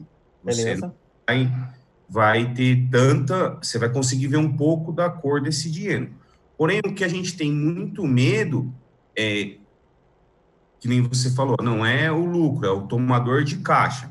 Mas o que a gente tem medo é que se no momento passou, mas no começo da pandemia a gente falou assim, pô, e agora? Tem esse dinheiro para a gente manter essa empresa? A gente tinha. A gente achava que não tinha, mas a gente tinha. Aham. Entendeu? É, Então, o ponto inteiro é que que a você gente tem medo. você tem uma diferença bem grande aí né, nessa questão, meu rei, que é existe uma diferença entre o lucro que você vai ter na tua operação e o quanto você vai ter no caixa? A nível de necessidade de capital de giro da empresa. Quando a empresa é tomadora de caixa, significa que você vai ter que provisionar dinheiro dentro dela. Quando ela é geradora de caixa, não significa que você tem mais lucro dentro da operação. Só significa que você vai ter uma falsa ilusão de que você tem mais lucro, porque esse dinheiro vai sumir. Porque você está com prazo com o fornecedor, porque o estoque está muito bem azeitadinho, né? Uh, o ponto inteiro é, a estrutura vai ter que ser lucrativa se você quiser ter dinheiro, ponto. E você vai ter que usar esse lucro para fazer reserva de caixa para poder manter a tua empresa a qualquer momento. A questão é, se você quebrar a proporcionalidade dessa grana, tipo, ah, eu faturo, vamos supor que você tivesse tudo para de pagamento à vista, tá? E você fizesse um estoque de 30 dias para tudo e recebesse 30 dias tudo. Olha quanto fica o capital de giro da empresa. explode. Se quiser lucrar 50 mil, prepara para provisionar 326 mil reais do teu bolso aí. É viável? Não, provavelmente não. Agora, nesse cenário que você me passou, essa empresa aqui, se você quer lucrar 50 mil, você provavelmente nesse cenário aqui você vai fechar no zero a zero na visão de lucro, porque você vai tomar 49 mil, mas vai estar lucrando 50 mil. E aí, nos primeiros meses você não deve começar a ver a cor do dinheiro, mas posteriormente vai. E aí, se você começar a fazer pequenas otimizações, você vai livrar melhor o caixa e com certeza você vai começar a ver muito mais lucro na operação. Beleza? Beleza. Marcelão? Tá tranquilo? o- um ponto disso aí, é, então a importância que você disse também de fazer item a item, porque às vezes do meu próprio fornecedor eu vou comprar em condições diferentes, né? Dependendo de como Uhum. que esse item se comporta, eu posso falar, cara, esse item aqui vai no pedido 7 dias, esse aqui não, esse aqui é, é no 45, é no 60, isso aí é importante também. É, uma coisa que eu sempre falo da negociação com o fornecedor é a gente não consegue as coisas com o fornecedor muitas das vezes porque a gente não é transparente. Tá todo mundo achando que tá todo mundo tentando enrabar todo mundo no meio desse processo. Todo mundo quer levar a vantagem, né? Quando a gente começa a trabalhar com transparência, olha, eu quero vender mais, mas eu preciso viabilizar meu fluxo de capital de dessa operação. Você não quer ceder em prazo, você precisa ceder em pedido mínimo. Se cede em pedido mínimo e eu posso fazer compras semanais, eu já diminuo meu capital de giro pra caramba. Eu tiver que fazer a compra em 30 dias, eu preciso de 49 mil de capital de giro. Agora, se eu faço compra semanal desse produto por conta do pedido mínimo reduzido, eu já passo a precisar de 21 mil de capital de giro. Eu economizo mais da metade do capital de giro na operação. E esse é o ponto. É, esse tipo de negociação, muitas das vezes, cara, o número fala. Tem que sentar a bunda na cadeira e usar seus indicadores como moeda de negociação. Ah, não, mas é eu, eu, você está querendo se dar bem. Não, cara, eu quero ter uma relação produtiva contigo. Ah, e se ainda por cima conseguir uns cinco dias aqui no prazo de pagamento, putz, precisa de 14 mil para fazer a operação. Vai tirar 50 mil de lucro precisando injetar 14 mil. Você vai ver ali tranquilamente 30 mil reais, 36 mil reais de dinheiro que vai aparecer na tua mão, assim, mágico. Você vai poder usar, entendeu? Bem, então, Marcelo, como vamos, vamos supor, se eu tenho uma facilidade de pegar esse material com ele, então você acha melhor eu trabalhar com o estoque dele, não com o meu? Hum, se der, sim. Sempre use o estoque dele, não o seu. Se eu trabalho com estoque mínimo. Sempre de... estoque mínimo, um pouquinho de, do limite da cima de ruptura, né, que a gente fala. Às vezes é importante ter um pouquinho de estoque se você usa, por exemplo, mercado full. É, mas sempre procura trabalhar pouco estoque. Dinheiro bom é dinheiro que está na nossa mão. Entendi. Ativo que tem a liquidez. Ah, eu, eu, tenho uma empresa aqui, eu tenho 2 bilhões em estoque. Parabéns. Parabéns para você nessa data querida. Muitas felicidades, muitos anos de vida. O que você vai fazer com esse dinheiro? Você vai me dar kit de escova de dente para pagar pelo teu almoço? eu não vou, eu não vou aceitar. É, tenta pagar minha consultoria com isso. Não vou receber também. Escova de dente eu compro aqui na esquina também. Então, assim, o ponto inteiro é você não consegue tramitar e liquidar muitas das vezes o teu estoque, entende? Então, o ponto inteiro que você tem que fazer, principalmente no cenário de crise que a gente vive hoje, né, de risco financeiro que existe para muitas das empresas, é entender aquilo que vale a pena ou não ter estoque dentro da tua operação. Porque dinheiro líquido vale muito mais, beleza? É, ontem o Ale comentou isso na, na conversa que a gente teve, justamente com a facilidade que a gente comentou de ter, uhum. de pegar o estoque rápido. É, e, e Falei tá quase um mestre de gestão melhor. de indicador financeiro. É isso mesmo, tem que tomar cuidado é, muito é... na parte de encher. É, ele falou para a gente criar um estoque virtual, né? É, porque até o Marcelo, ontem a gente conversou, a gente fez a mentoria ao vivo ali que, que eles tiveram e foi justamente isso. Eu acho totalmente viável, Paty, ainda mais vendo os números que o Marcelo colocou aí na planilha. Cara, é, vai dar um pouquinho mais de trabalho, você vai fazer mais compras no mês. Mas, tipo, cara, virar semanal, ó o jogo como muda, só de você comprar semanal, oh. entendeu? E proporciona é que você cresça, porque vocês estão alavancando, né? Vocês estão crescendo muito, mas pode faltar grana durante esse crescimento. Então é muito foda. Uhum. Muito bom. Tá certo. Obrigadão, hein? Obrigada. Show. O que me leva ao ponto, tá, pessoal? É a prática que vocês vão ter que fazer, né? É, quando a gente coloca isso na ponta da linha, né? Tem erros que vocês não podem cometer no meio desse processo. De novo, não dilua custo fixo da empresa no preço. Cara, não dilua custo fixo da empresa no preço. Saiba o que entra no custo fixo ou não. Eu juro por Deus, Paty, se vocês voltarem na, na próxima aula vocês falarem que esse boleto entra dentro do custo fixo, eu vou me jogar pela janela. E eu vou aparecer na casa de vocês. E eu vou quebrar tudo que tiver aí. Eu sou louco. Cara, não entra custo fixo, não mistura custo variável com custo fixo. Volta na aula número um. Ponto número dois.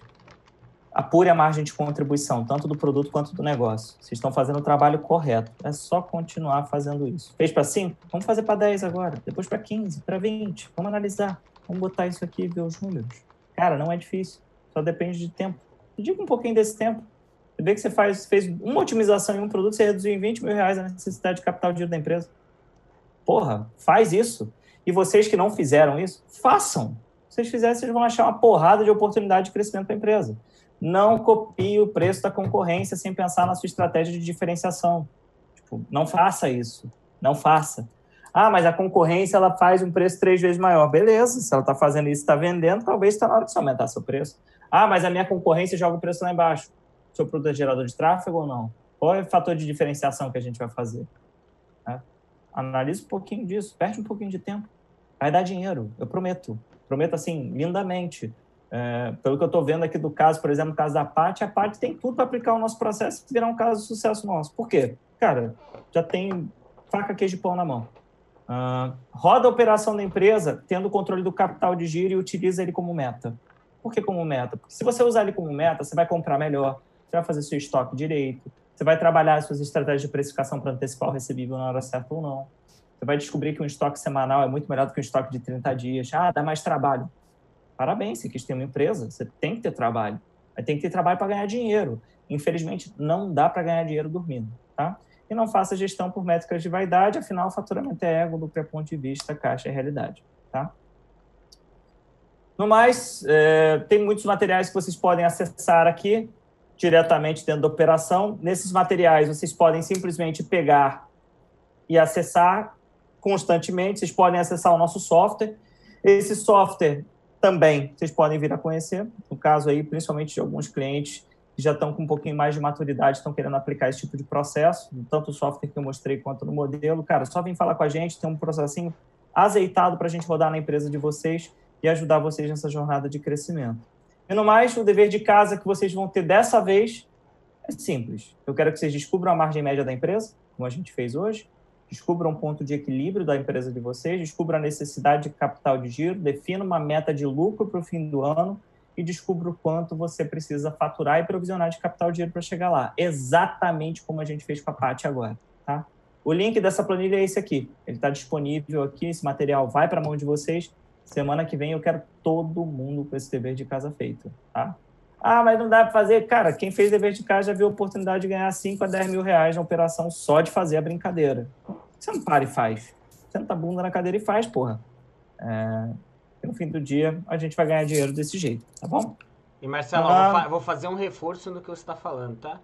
É, vocês tá. estão tendo a oportunidade de usar o preço certo como quase uma consultoria. O que a Paty e o Luiz acabaram de fazer, o que a Arlete fez no começo, usaram a consultoria do Marcelo por alguns minutos. É, então aproveitem, façam a lição de casa para poder trazer o número, trazer a dúvida. Senão vocês saiam daqui com mais e se, né? Ah, mas será aqui, será aqui, será aqui? E a Arlete, por exemplo, saiu com certeza. A Pati vai socar o Luiz, vai falar: você comprar mensal agora, eu vou quebrar tua cara. Você viu, né, Marcelo, que ali a relação é assim, né? O Luizão vai falar, ela já. Ô, oh, Luiz, para, deixa ele falar aqui do lado e tá? tal. O Luizão tá. tá... Mas aí já, ó, já saíram com definições que são legais, tem que levantar o resto, né? Eles foram naqueles itens ali, uhum. mas se são itens importantes. Então, assim, aproveitem, cara. Aproveitem isso, aproveitem isso. Quem não aproveitar de graça agora vai ter que pagar. Quem aproveitar de graça agora ainda aproveita depois pagando também. Então, aproveitem. É, não tem problema. Pode pagar. Eu gosto de ganhar dinheiro também, tá bom? E no mais, pessoal, tem dúvidas do que eu falei ou não? Ó, vou abrir o microfone da galera daqui, tá? Vocês podem perguntar o que vocês quiserem agora, desmutem. Tá bom. Aí. Tô aqui, tô disponível. Ah, todos podem se desmutar agora, tá? Tá liberado aí pra vocês se desmutarem, perguntarem. Se tiver alguma. Ó, o Maurício elogiou, tá espetáculo, parabéns aí. É, Rogério, Mariano. Obrigado, Maurício. Bora aí, galera, vamos lá. Prazer servir. Quem tem dúvida aí, desmuta o mic e pergunta pro Marcelão aí. Ah, Lucília. Bora, Lu! A Lucília. Não, a Lucília, a Lucília chegou. A Lucília chegou. Bora, Lu, vamos? Ó, oh, eu fiz a lição de casa, que eu cheguei atrasado porque eu estava numa outra live. Mas eu fiz a lição de casa, viu? Bom. Uh, então, uh, o que está acontecendo assim, uh, o nosso produto nesta, por causa da pandemia, hum. até bicicleta, então está subindo, né? A venda está realmente aquecida. O que tá. acontece? O fornecedor espremeu o prazo e limitou também, né? Eu tenho hoje um fornecedor que me entrega em 90 dias. Gostou da previsão de entrega dele? Tá. Não tem muito o que fazer, né? E o prazo de pagamento prazo, manteve? O prazo de pagamento também reduziu. Está uh, numa média, antes era 30, 60, 90, agora está numa média de 30. Mas tá. o que acontece com a nossa empresa? Como teve essa. Uh, eu acho que aconteceu tudo ao mesmo tempo eu me dedicando mais, a, as aulas do Alê trouxeram realmente o, o resultado, né? Porque eu estou desde novembro, mas eu realmente comecei a me dedicar a partir de março. Então, estou me dedicando super. O que aconteceu? A venda aumentou muito. E, e, tem muitos casos em que eu estou negociando com o cliente, com o fornecedor, hum. e pagando à vista. Tá pagando à vista, para lá na frente. A caixa está violenta. É, porque eu estou preocupada com lá na frente, né? porque é, são produtos importados, a maioria, né? Uhum. Peça de bike tem pouca indústria nacional. Sim. E assim, eu, eu, eu fico tent, eu tentei fazer essa, isso aqui, mas fiquei imaginando, gente, não dá para a gente ter muita clareza aqui neste momento por conta dessa mudança. Não é uma rotina, e eu não acho que isso depois vai continuar, entendeu? Meu, meu fornecedor não vai demorar 90 dias para entregar e ele também não vai é, é, diminuir esse prazo o tempo todo. É, meu gato é assim também. Eu chamo ele de gato consultor. Ele, ele não pode me ver conversando que ele, que ele venha opinar aqui da opinião dele com relação à, à margem de contribuição dos nossos clientes. É, assim. Então é isso. Né? Eu acho que esse é um momento transitório aí. Não dá muito, porque você olha o dinheiro em caixa e fala, uhum. ah, isso é muito bom, né? Tá legal, beleza. Só que a gente fica preocupado com lá na frente. Uhum. É, não sei quanto tempo vai demorar, nem a parte positiva da coisa, nem a negativa. Eu tô, eu tô com os dois pontos: a, o aumento na venda, mas ao mesmo tempo a, a redução da oferta de produto pelo fornecedor. Estamos ampliando a linha de produtos, estamos começando a vender mais uh, produtos diferenciados usando fornecedores diferentes, até porque existe aí um grande risco dessas fábricas, dessas indústrias que trabalham com produto importado terem uma balançarem a estrutura dela. Né? Então, estou me é, precavendo, é. Ampliando a linha. Depende muito do cenário, cara. Você vai ter estoque que você vai querer fazer, tá? Principalmente produto de curva A, você tem uma tendência de querer engordar teu estoque nesse ponto, tá? Uh, porém, ao mesmo tempo que você vai ter essa esse aumento de, de, do teu estoque, você tem que pensar em estratégias paralelas ali de como você consegue melhorar teu recebível, às vezes trabalhar um pouquinho o conceito da venda antecipada, né? Com a questão, ah, não, entrega em 30, 40 dias aqui esse determinado item de operação. Às vezes vai ter que ter uma negociação exaustiva de prazo com o teu fornecedor. Cara, é, os meus clientes sempre... É engraçado quando a gente fala um cliente que está passando por uma recuperação, um cliente que está com um problema financeiro, então um cliente que está passando por... Sempre chega com alguma verdade absoluta. Não, esse fornecedor não faz isso, não faz isso. É óbvio que não faz isso. Muitas vezes a gente não deu clareza para esse fornecedor daquilo que a gente precisa, né, a nível financeiro. Uh, e no fim do dia todo mundo quer fazer isso funcionar. Em alguns casos, tá? Em algumas empresas que estão bem com histórico financeiro bom, a gente até recomenda que nesse tipo de cenário você use uma estratégia de maximização de margem no teu produto, no qual você vai fazer, beleza, você quer que eu pague menos tempo e quer que eu compre e espere 90 dias para esse produto chegar? Eu topo, mas você tem que me dar um desconto e essa diferença financeira, a gente acaba pegando empréstimos de microcrédito para que você parcele esse microcrédito que você vai fazer em 30, 60, 90, 120. É essa diferença que você vai pagar de juros que você tem no negócio, você encarece no custo do produto, entendeu? Então você consegue é. equilibrar a sua eu consegui realmente aumentar o, o, produto. Antes eu trabalhava muito uh, de uma maneira informal, hoje eu estou no full, tive que me for, formalizar Uhum. Então, o imposto subiu lá em cima, mas, em compensação, eu, eu, eu percebi que eu ganhei na credibilidade. Então, a venda aumentou por todos esses fatores. Deu a sorte, porque como eu estava me aplicando muito com, com o curso do Ale, antes da pandemia começar, eu tinha feito pedidos altos. Falei, não, vamos para cima. Dei as, foi a ocasião, né? eu tinha um estoque de um produto que hoje é, eu vendia 10, hoje eu vendo 50 produtos desse no mês. São produtos de caros, de dois mil reais. Então, a venda deu uma boa alavancada. Então, foi isso.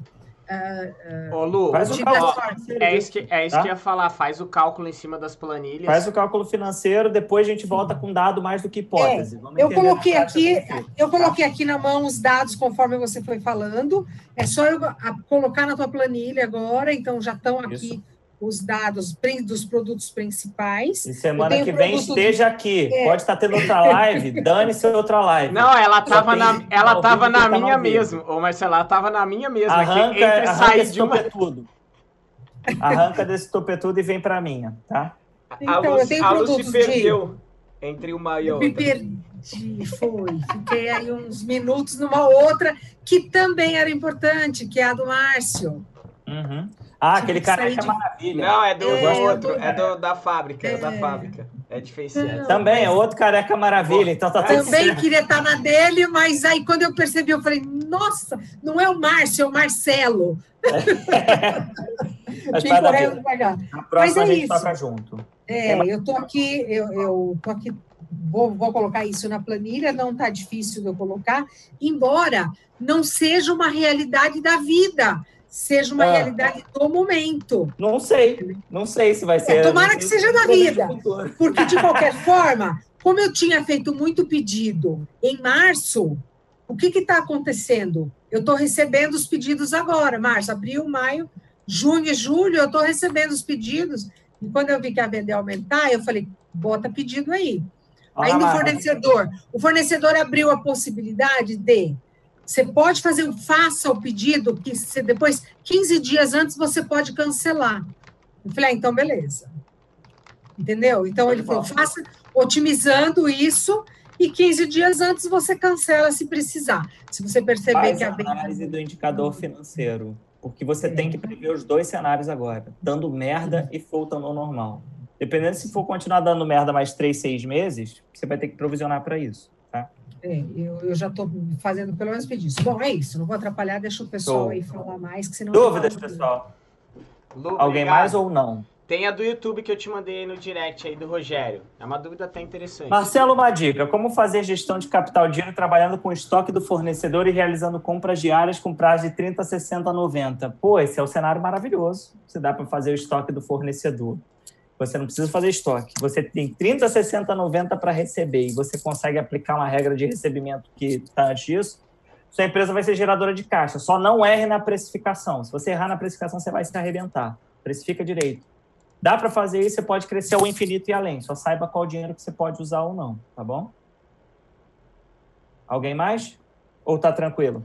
Não, tem uma mais aqui eu vou pedir para ele procurar vocês também para falar, que é o Andrei, que ele falou que ele bateu o teto do, do Simples Nacional. O contador não recomenda ele mudar para o lucro real presumido, o que, que ele tem que levar em consideração. Mas aí eu passei o fale com o especialista, que eu acho que é legal ele dar o cenário inteiro, que vários pontos vão entrar no meio. dúvida é simples. Quanto de dinheiro você vai ter que pagar se você tiver no lucro presumido? Quanto de dinheiro você vai ter que pagar se você tiver no lucro real? Faz essa análise. Calcula a margem. É simples de fazer. Tem que chegar nessa dúvida, porque aí, cara, o lucro presumido, ele presume que você tem 8% ali de lucro, né? Ele faz o cálculo em cima dessa brincadeira. E o lucro real, não. Ele vai apurar o quanto você tem em cima de resultado no teu lucro na prática, né? Ah, a questão é que o lucro presumido é muito interessante para quem tem uma margem muito alta, já o lucro real para quem tem uma margem muito baixa. né? Tranquilo, pessoal? Boa. Estamos alinhados? Ficou claro o dever de casa? A Arlete falou, tranquilo não, agora ela tem mais 650 produtos para fazer o cálculo aí. Puxa a curva de venda, puxa o que teve venda. Vem ser nossa trimestres. cliente que você vai fazer isso muito mais rápido, não se preocupa. É bem melhor para quem é nosso cliente. não faz no planilhinho. Uma coisa que eu queria. Acho que você já até falou, mas se você puder repetir.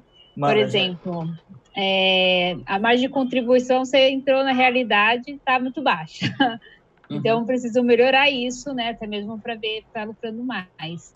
É, Mas eu tenho muito receio de eu vou ter que aumentar o preço dos produtos, né? E aí eu vejo essa competitividade assim, de preço, né? E, pô, e aí se eu aumento e vai cair, assim, se cair, vai cair bem o meu faturamento, tipo, vai cair as vendas, eu não sei, sabe, como eu vou mesclar Então, isso. tem produtos que você não vai poder aumentar, sabe, Angélica? Ah, às vezes, quando a gente faz uma análise financeira, a gente descobre uma verdade, uma verdade ruim para uma empresa. Em alguns casos, tá?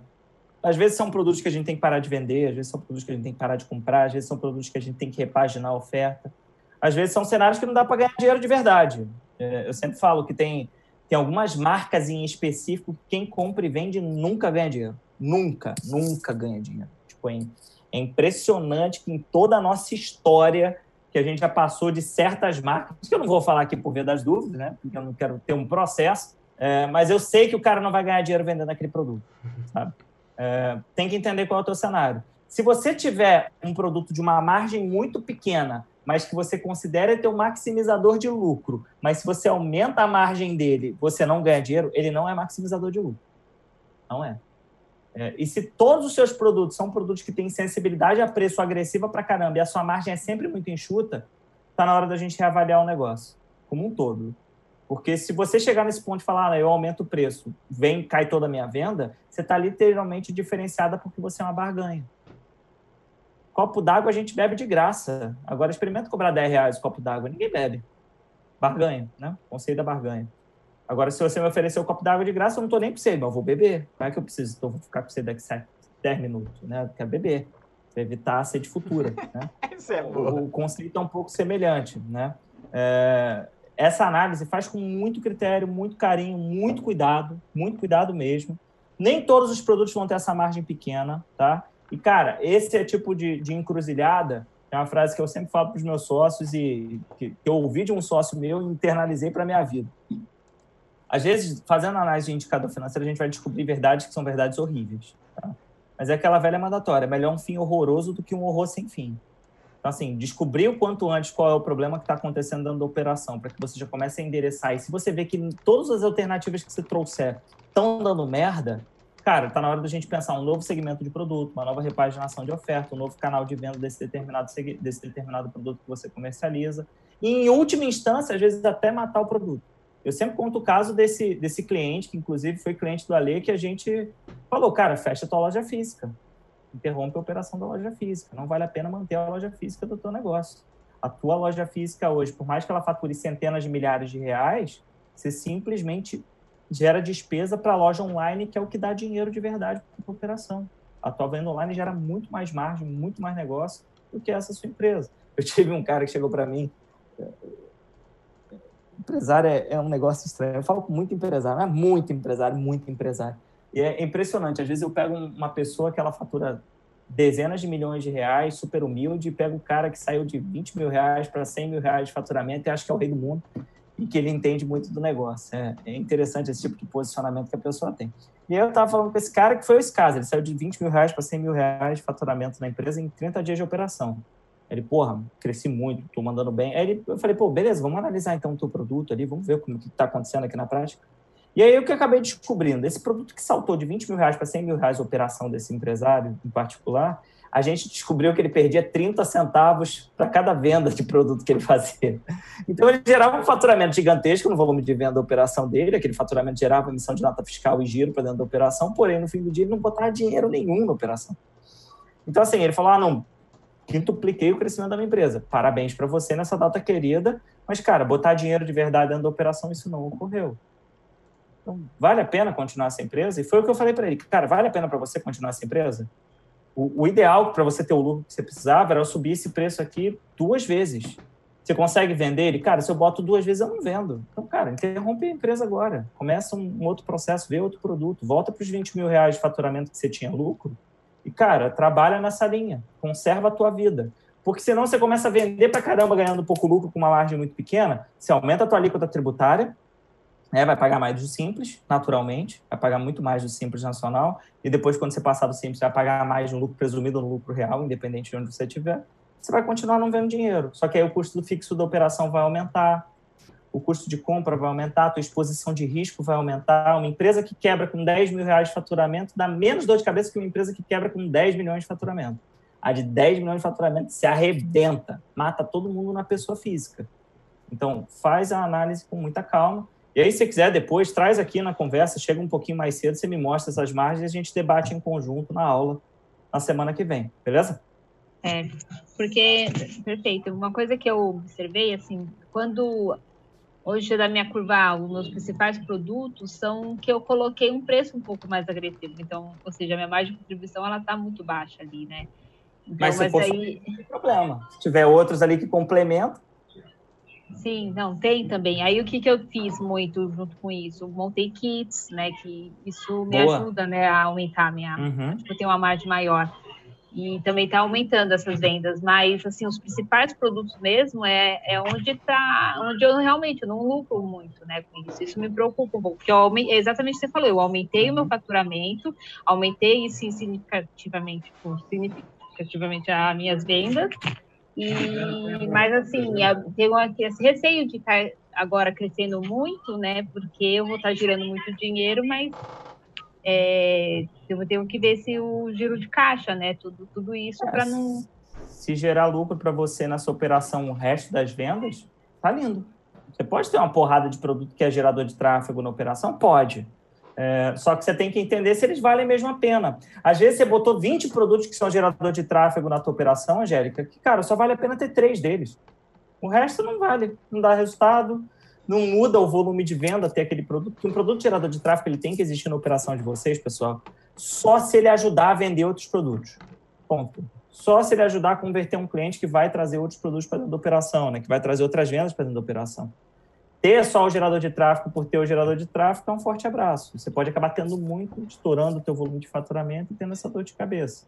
Marcelão, trazendo até uma realidade né? para o pessoal de marketplace, por exemplo, um marketplace hum. que vocês têm que pensar muito, mas muito mesmo, em produto gerador de tráfegos, é qual, qualquer marketplace que tiver buy box compartilhado. Como, por exemplo, a B2W. Que você gera uma puta relevância para o produto, sobe com um monte de concorrente junto com você, no primeiro momento que você sai, você larga todo mundo posicionamento. Ele nem teu é. Então, se você vier aumentando o preço, você perde a buy box depois. E aí você sacrificou tua margem para posicionar um produto que se você aumentar um real, Outra o cara ganha. Vai estar tá ali. O cara vai fazer a tua venda. Por isso que é importante a gente entender o canal, né? Quando eu pego, às vezes, ontem ficou uma hora e doze, antes de eu falar o que era para fazer de base de Mercado Livre, eu expliquei o conceito da base. Porque aí para vocês uhum. entenderem, que é o que é importante, entendeu? E aí, casando, e cada vez mais a gente chega à conclusão que a gente tem que ter uma estratégia por produto, uma estratégia por canal. É, tem que ser muito claro isso dentro do nosso negócio. Né? Sem preguiça. O Marcelo fala muito de não ter preguiça. Ô Marcelo, eu vou fazer uma sugestão para todo mundo. É, hum. Pra gente postar uma selfie aí. Posta uma selfie, uma foto aí. E a gente vai marcar hashtag copo d'água eu bebo de graça.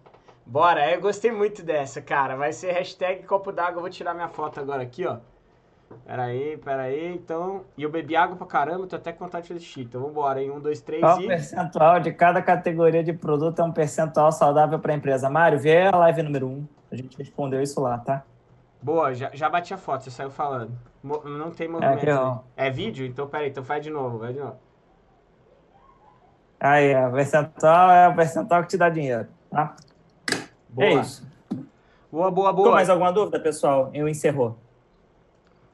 Acho que vão surgir daqui a meia hora algumas mais. E aí anotem todas, façam a lição de casa, aproveitem como o pessoal está aproveitando para a gente poder. Semana que vem, então, a gente se vê. Façam o dever de casa, a gente volta a conversar no mais. Estou esperando vocês aí nessa jornada de crescimento. Beijo na alma, boa noite. Bom descanso, Valeu, galera. Bom trabalho, boa noite, boa noite, boa noite. Galera do YouTube aí também, boa noite. Obrigado todo mundo. Marcelão. Tchau, galera do YouTube. Mais uma vez, muito obrigado. Gostei do Homem-Aranha, cara. Ele faz até barulhinho, né? Valeu, tchau. Valeu, valeu, valeu, galera. Obrigado, obrigado.